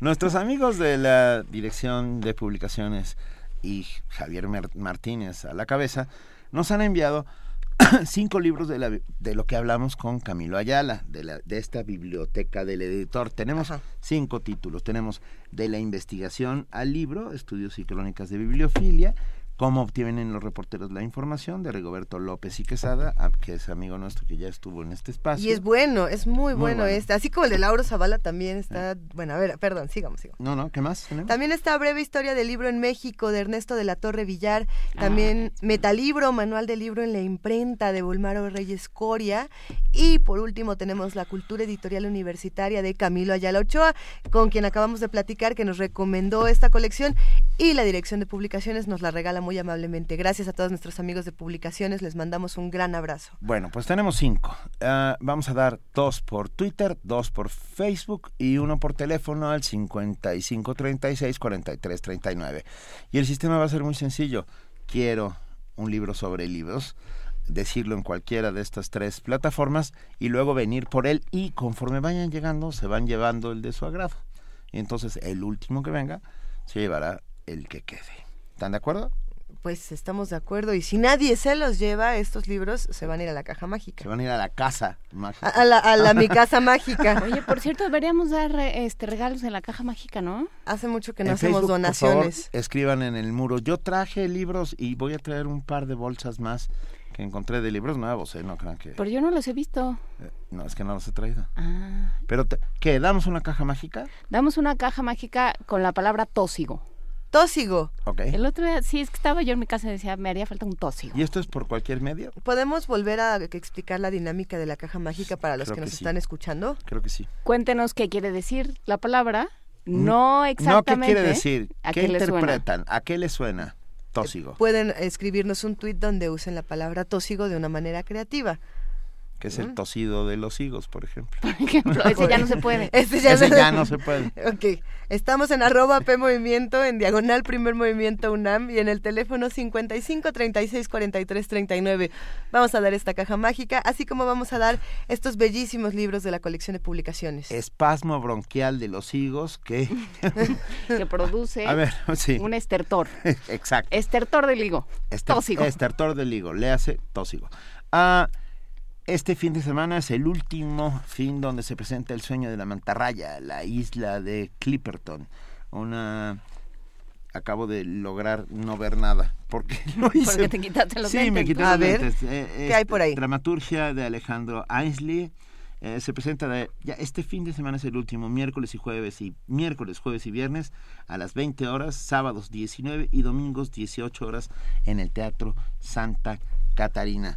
Por favor, es una gran, gran puesta en escena de teatro UNAM. Ah, no se la pierdan. acérquense a ver El sueño de la mantarraya, la isla de Clipperton. Y por otro lado hay que decir que este miércoles que viene, Gastón García Marinos Marinos, sí, que nos escucha, por cierto. Ay, un abrazo. Gastón, ¿estás ahí? ¿Cómo estás, Gastón? Sí, sí está ahí porque... Bueno, ok. Presenta Viaje al fin de la memoria. Vamos, ¿no? Su novela, sí, sí, vamos. Va a ser en, el, en la librería del sótano de Coyoacán a las 19.30 horas. Este miércoles 27 de enero, 19.30 horas, el sótano de Miguel Ángel de Quevedo, en la avenida Miguel Ángel de Quevedo, número 209. Su novela, pero vamos a hablar con él, ¿verdad? Vamos a hablar con él el miércoles, vamos a hablar de novelas de carretera, de la patria. O sea, On the Road, Kerouac. Eh, on the Road. que Cormac McCarthy también se avienta un par por Híjole, ahí. pero es la de la carretera de McCarthy. ¡Ah! Durísima, durísima. Hay que leer a Cormac McCarthy, por favor. Sí, y bueno, es esta novela de Gastón García Marinozzi, Viaje al fin de la memoria, es, es eso, es un viaje que hacen eh, en un coche en el momento en el que caen las, las, torres, gemelas, un reportero se sube a un coche, un reportero en la Ciudad de México se sube a un coche y dice yo tengo que ir a ver qué está pasando. Y llega hasta Nueva York y por supuesto, como eh, sucede en este género, lo que pasa no, no pasa cuando llega, sino en el, en, el, trayecto. En el camino. Y nos va contando además lo que para él fue la, el trayecto hacia la patria, ¿no? Él es un... Eh, él viene de huyendo de Argentina con sus padres y todo lo que implica dejar, quitarse como quien se quita una piel, una pertenencia a una patria, adoptar otra, pero siempre quedarse con esa idea de yo no soy de ningún lado. Y eso es lo que se cuenta en Viaje al fin de la memoria. Platicaremos de ello el miércoles con, con Gastón, pero bueno, la presentación es el miércoles a las 7 a las siete y media de la noche en el sótano de Miguel Ángel de Quevedo. sería bien interesante preguntarle a Gastón qué opina, eh, por ejemplo, de cómo el, el roadbook eh, generalmente tiene esta imaginería cinematográfica, ¿no? Eh, parte de las road movies que podríamos, no sé, mencionar algunas. True Romance de Tony Scott, donde toda la historia de, nuevo pasa en la carretera. Salvaje de Corazón de, David Lynch. Basada en un libro eh, bellísimo de Barry Gifford de las aventuras de Sailor y Lula. Hay muchos, Estoy pensando en Tiempo de Alacranes de Bernardo Fernández, que es, un, es una road movie, es una novela que, que es una road, perfecta road movie, ¿no? Lo son, lo son. Y es porque, porque estos géneros que parece que son exclusivamente cinematográficos, también a veces son mucho mejor contados en literatura. Lo, podríamos platicar. Bueno, es pues que desde, desde La sombra del caudillo es, es una novela que se ve. Exactamente. Es una novela que se ve. Claro. Es una novela que se ve. Que no se entiende sin el cine. ¿Me permiten hacer una brevísima corrección? Eh, nos escribió este personaje que se llama Huasjatlapu Jujuacán. Okay. traté de decirle lo mejor que pude. Eh, y nos dice que Pacho ya nos había comentado que Zap Mama es un grupo belga. Muchísimas gracias. Gracias. Es completamente cierto y sí recuperan toda esta imaginería internacional. Esperemos que disfruten a Zap Mama. Y déjenme contarles algo muy bonito. Nos llegó una postal navideña. El 25 de enero llegó una postal navideña. Pero nos llegó por correo y eso nos gusta, nos gusta recibir cartas, porque porque recibir una carta es como como recibir magia. Gracias a Araceli Fernández. La voy a leer, querido equipo de primer movimiento. Ya se acerca la Navidad, pues ya la de 2016. Pues. Y quise, quise regresar a la bonita tradición de enviar una tarjeta a la gente que uno quiere y y es que a pesar de no tener contacto en persona, todos ustedes, conductores, colaboradores, productores, son la clase de amigos con los que me gusta convivir. Gracias por su trabajo, revivió mi esperanza de mejorar este mundo, pues estoy sabiendo de mucha gente valiosa y confío en que el esfuerzo y entusiasmo sea contagioso. Mil gracias, abrazos cariñosos de Araceli Fernández. Mil gracias, Araceli. Te decimos lo mismo exactamente. Nos da mucho gusto que hagas comunidad con nosotros. De eso se trata. Entre todos sabemos todo. Lo que hay que es intercambiar la información unos con otros. Hace un ratito hablábamos de, de la chica danesa. Eh, Luisa había salido un momento de la cabina, pero se emocionó enormemente, lo sabía. Me emocioné enormemente porque creo que la historia de la chica danesa es, es fundamental.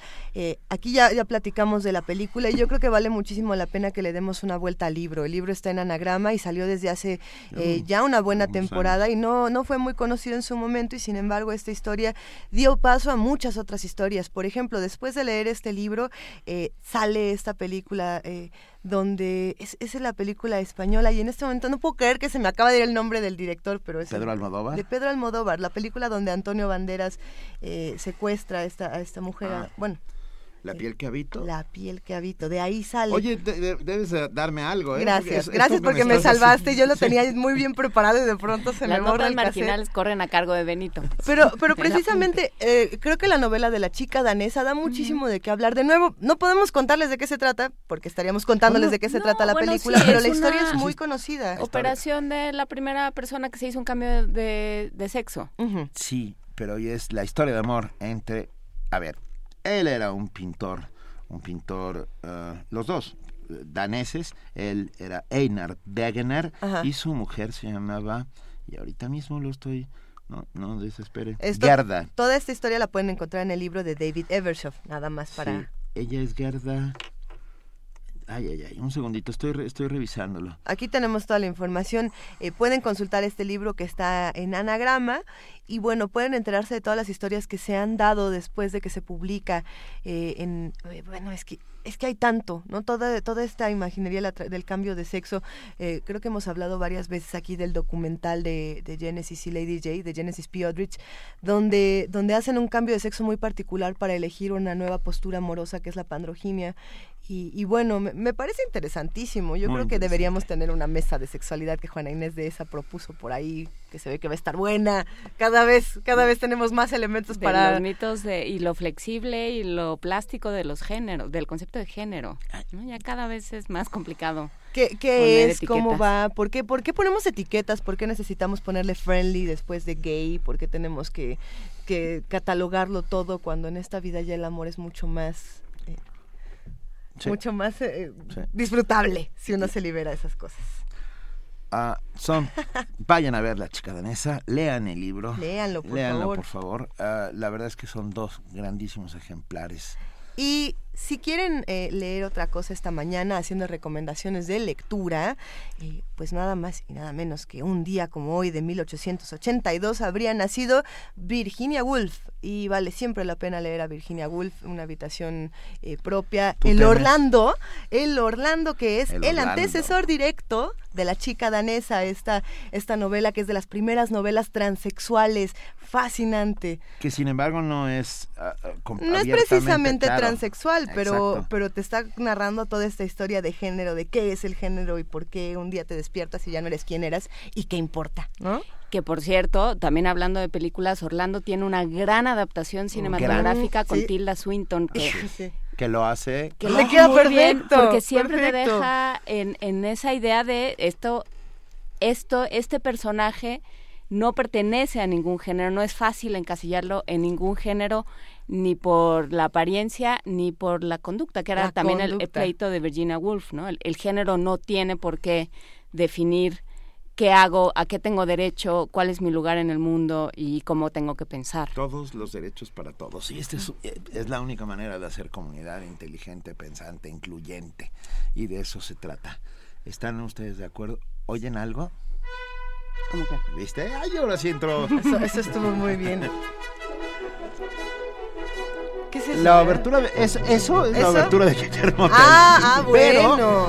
Pero, esa, esa nube que de pronto se vuelve luminosa. Esa es la parte importante. La nube que se vuelve luminosa es nuestra compañera y amiga Vania Nuche. Hola, nube luminosa, ¿cómo estás? Hola, muy bien, muchas gracias. Muy buena semana para todos. Hoy en Radio UNAM los invitamos por el 860 de AM a escuchar la retransmisión de nuestros programas del acervo histórico. Recuerden que a las 5 de la tarde tenemos a Carlos Monsiváis con el cine y la crítica a las 6 de la tarde. Nuestra barra de radiodramas disfrutan Rebelión en la Granja de George Orwell. Tenemos hasta el 5 de febrero para disfrutarla con la dirección de Eduardo Ruiz Aviñón y la musicalización de Leonardo Velázquez. No se lo pierdan. Por la noche también tenemos eh, la llave, la clave, la nave, el ave del tiempo. A las 11 de la noche no se pierdan esta gran producción de Juan López Moctezuma. De lunes a viernes también recuerden que esta semana termina Siddhartha. Hoy es la penúltima parte, no se la pierdan en punto de las 11 de la noche. Por el 96.1 de FM, nuestro buffet Babel de la 1 a las 4, tenemos creación viva de lunes a viernes a la 1 de la tarde, la retransmisión de nuestra serie Tejiendo Género eh, a la una y media de la tarde también tenemos Diáspora de la Danza. Ambiente Puma a las 3 de la tarde, el programa que tenemos en coproducción con el Programa Universitario de Estrategias para la Sustentabilidad. Y México en el Aire a las tres y media. También es retransmisión. Nuestro corte informativo al terminar México en el Aire es en punto de las 3.50 para que estén informados. Y por la noche no se pierdan Resistencia Modulada. A las 9 de la noche, hoy los muerde lenguas Mario Conde y Luis Flores nos dirán qué es hablar correctamente con el tema El español mal hablado. No se lo pierdan, también van a hablar sobre la exposición Vanguardia Rusa y el coloquio Híbridos del INVAN. Toda la información la van a obtener en punto de las 9 de la noche. Eh, me parece que todas las actividades van a ser gratuitas, pero el cupo es limitado. Si quieren saber todos los detalles, sintonicen a los muerdelenguas. Y testimonio de oídas, este martes 26 de enero a la una de la mañana, no se pierdan. Eh, vamos a hablar sobre Tetractis Sí, lo dije bien. Muy bien, Vania. lo dudé por un segundo. Es la primera producción discográfica realizada en coproducción del NICO, es el núcleo de composición integral, el cuarteto latinoamericano y el sello discográfico Urtex Digital Classics.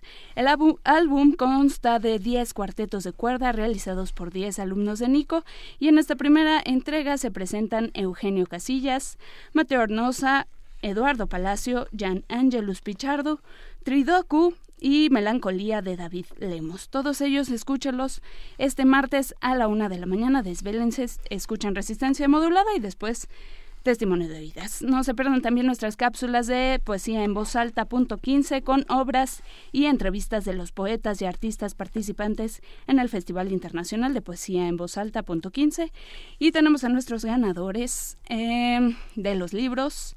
Andrea Martínez Vázquez, Ana Cristina Fuentes, Alexis Cabanetos, espero que sea tu nombre correcto, eh, bueno, tu nombre real, si no, por favor, mándamelo. Alberto Candiani también nos escribió y se ganó su libro. Saludos a Candiani. Arroba guion, no tengo tu nombre, por favor, compártenoslo. Si quieres por mensaje privado, lo puedes hacer por mensaje privado. Visítenos en www.radiounam.unam.mx y en redes sociales como arroba Radio UNAM. Que tengan todos una excelente semana. Gracias, Vania. Cuando hablaste del español mal hablado, me imaginé ahí atrás del mostrador al tipo de boina, ¿no? Bigote, barba cerrada. Coño, ¿qué hace Isaac? el español mal hablado podría ser el título de una novela. Que ¿Eh? sería muy parecida a La Conjura de los Necios, ¿verdad? Sí. Sí, es de ese estilo. Sí, o una obra de Jardiel Poncela también. podría ser, podría quedar. Muchas gracias, Vania Noche. No, Vania. Igualmente, muchas gracias. Ya estamos por despedirnos, pero todavía faltan muchas cosas. ¿Qué va a pasar mañana, Juana Inés? ¿Por qué, por qué me, ¿Por qué me preguntan eso? ¿Por qué quieren saber? ¿Por qué quieren saber? No, vamos a, en nuestro martes de salud vamos a hablar de tartamudez. De, de, de, de sí. No, nadie de, este, ¿eh? de este trastorno que, implica dónde se origina, qué lo provoca, eh, qué, interviene, qué sistemas intervienen y, y, y qué Hay muchos tipos de, este, este trastorno, ¿no? hay, varias, varias maneras de ser tartamudo, por así decirlo. Creo. Yo me voy a esperar mañana para... Vamos a preguntar. Es que me quedé pensando obviamente en el discurso del rey, ¿no? En Jorge, Qué belleza de película. Es Jorge V. Ah, sí, no, bueno. Es una gran película. Pero, yo tuve un amigo tartamudo. Bueno, yo tengo historias. Cecilio, no voy a decir su apellido, pero uh, era periodista y, y, lo llevaba muy bien. Quiero decir, uh, lo, lo, superaba conforme iba avanzando el tiempo, pero dio lugar a varias, a varias curiosísimas anécdotas. Perdón. Sí, ah. yo tengo un par de, de editores que, que tienen este, este problema de, de ser tartamudos. ¿No? sé por qué, de pronto en una época de, de, mi vida laboral me tocaron un par de editores al hilo que, eran, que tenían este problema. Curioso. Curioso. Tendrá, a lo mejor también se relaciona de una u otra manera con el estrés, eso lo he escuchado por ahí también. No sé, lo vamos a platicar mañana, con, venga. con alguien que, tiene este problema y que ha trabajado con ello. Venga. Eh, vamos a tener también, ¿qué les gusta? No, no sé. Eh, vamos a tener un montón de cosas. Este, no tengo confirmado nada, por eso no les puedo decir nada. No, bueno, pero salvo eh, que vamos a hablar de este muchas sorpresas. Tenemos una canción para despedirnos, por cierto. ¿Qué tenemos? Ah, nada más quiero hacer una precisión. Rafa Compay dice, eh, el autor del libro y sus orillas no es Lauro, sino Roberto Zavala. En efecto, pero no estábamos hablando de ese libro, ah, sino de la investigación lo tenemos aquí en nuestra mesa. De la investigación al libro, estudios y crónicas de bibliofilia de Lauro Zavala. Son dos, son dos autores distintos. Lauro Zavala tiene otros libros que yo les recomiendo muchísimo que busquen también de la UNAM, eh, de la teoría de los cuentistas. Ah, yo me imagino que muchos han querido saber cómo escriben los que escriben, qué hacen, qué, rituales, qué rituales tienen. Y Lauro Zavala se dedica a investigar durante muchos años las historias más secretas de los escritores. ¿Qué hacía Hemingway? ¿Qué hacía Poe? Eh, ¿Qué hacían todos para contar estas historias? ¿Qué hacía Fitzgerald? ¿Qué hacía Faulkner? Por ejemplo, eh, había quien, Pasante era el que decía, yo lo pienso todo y si no tengo todo armado no empiezo a escribir absolutamente nada, ¿no? Todo eso lo pueden encontrar en Teoría de los Cuentistas y les recomendamos muchísimo que se acerquen a De la investigación al libro de Lauro Zavala. Eh, tenemos ya, ahora sí, casi que despedirnos. ¿Ustedes saben cómo escribió Robert Louis Stevenson a ver. el extraño caso del doctor Jekyll y Mr. Hyde. No. Okay, Drogado la mitad del tiempo. O sea, sería. Es, es un chiste ah, de Dr. Jekyll, sí. Se consiguió un galón de brandy. Se metió en su casa en un invierno. En un invierno bastante crudo. Y a sorbitos de brandy fue escribiendo de una manera torrencial. Torrencial. Y en un día y medio, en un día y medio, escribió el primer borrador del doctor del extraño caso del doctor Jekyll y Mr. Hyde. Mira qué curioso porque se parece mucho a la historia de Mary Shelley, ¿no? Como historias que se escriben en ah, una noche, pero bueno, continúa. un poco más, pero es que esta va para peor. Ah, termina este primer manuscrito emborronado, lleno de, ¿no? Y se va a descansar y se lo deja a su mujer. Al día siguiente se levanta y le pregunta a su mujer qué le había parecido y la mujer parece que era bastante crítica y le dijo, eh, la verdad es que no, no. Eh, y entonces, ah, exacto, a ver, ese... Y hizo lo que tomar una foto y subir las redes sociales. Lo quemó. Lo, lo, tiró a la chimenea. Ajá. Y al día siguiente fue por otro galón de brandy y lo, volvió a escribir, claro. en dos días. Y ya no le preguntó nada a su mujer y se fue directo con el editor. Y este es el libro que hoy podemos leer estas 80 magistrales páginas de Robert Louis Stevenson que descubren tanto de la naturaleza humana y perdón, ahora sí, Mary Shelley que Mary Shelley no tiene la misma historia. ¿eh? Y que también tiene muchos mitos alrededor. Todas estas historias también se construyen de mitos estaban reunidos en un fin de semana en el campo. Cuando estaba Lord Byron por ahí. o sea, estaba Lord Byron por ahí, imagínate. Estaban, como este estaban cotorreando, estaban disfrutando, estaban tomando unos brands, estaban chupando tranquilos. Y decidieron escribir una noche, ah, bueno, ¿Quién, ¿Quién, escribía una novela de terror? Y si no me equivoco, Mary Shelley, bueno, Mary Shelley es la mejor. Fue la única que terminó. Polidori también es de esa mesa. No, no, Polidori no, es el vampiro, es, mucho, es antes. No, es mucho antes. Vamos, a, hay, que hacer una mesa de escritores clásicos. Y para despedirnos hablando de escritores clásicos, ahora sí tenemos una canción que recuerda a Virginia Woolf, esta canción de los Smiths que se llama Shakespeare Sisters. Perdón, perdón, antes, porque esto abona al desconcierto y siempre el abona al desconcierto es buenísimo. Manuel Defis dice: Salvador Novo describía al español como Barbie cerrado, cejijunto, coñadiciente y permanente encabronado. Gracias. Ese es el español mal hablado. Con eso nos vamos. Es el español mal hablado Gracias, y haremos una novela. Tenemos eh, Shakespeare Sister de los Smiths. Así es, una versión de los Smiths. De este, eh, cortesía de Luisa Iglesias, pero... Mm.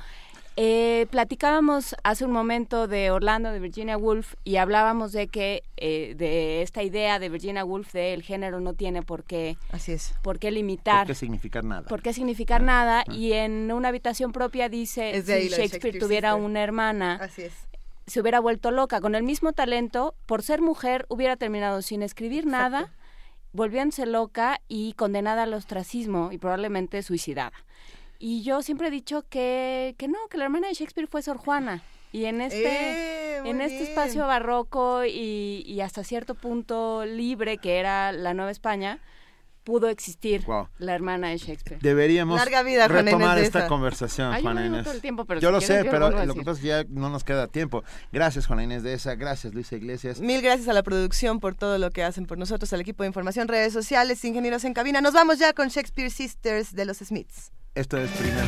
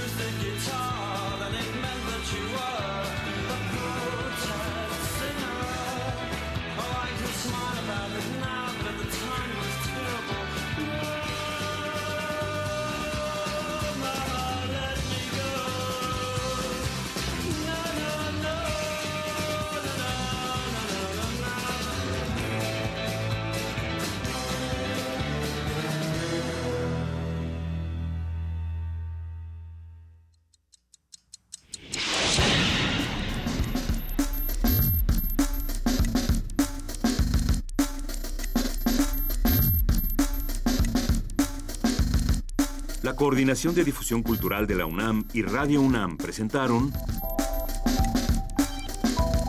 Primer Movimiento. El mundo desde la universidad.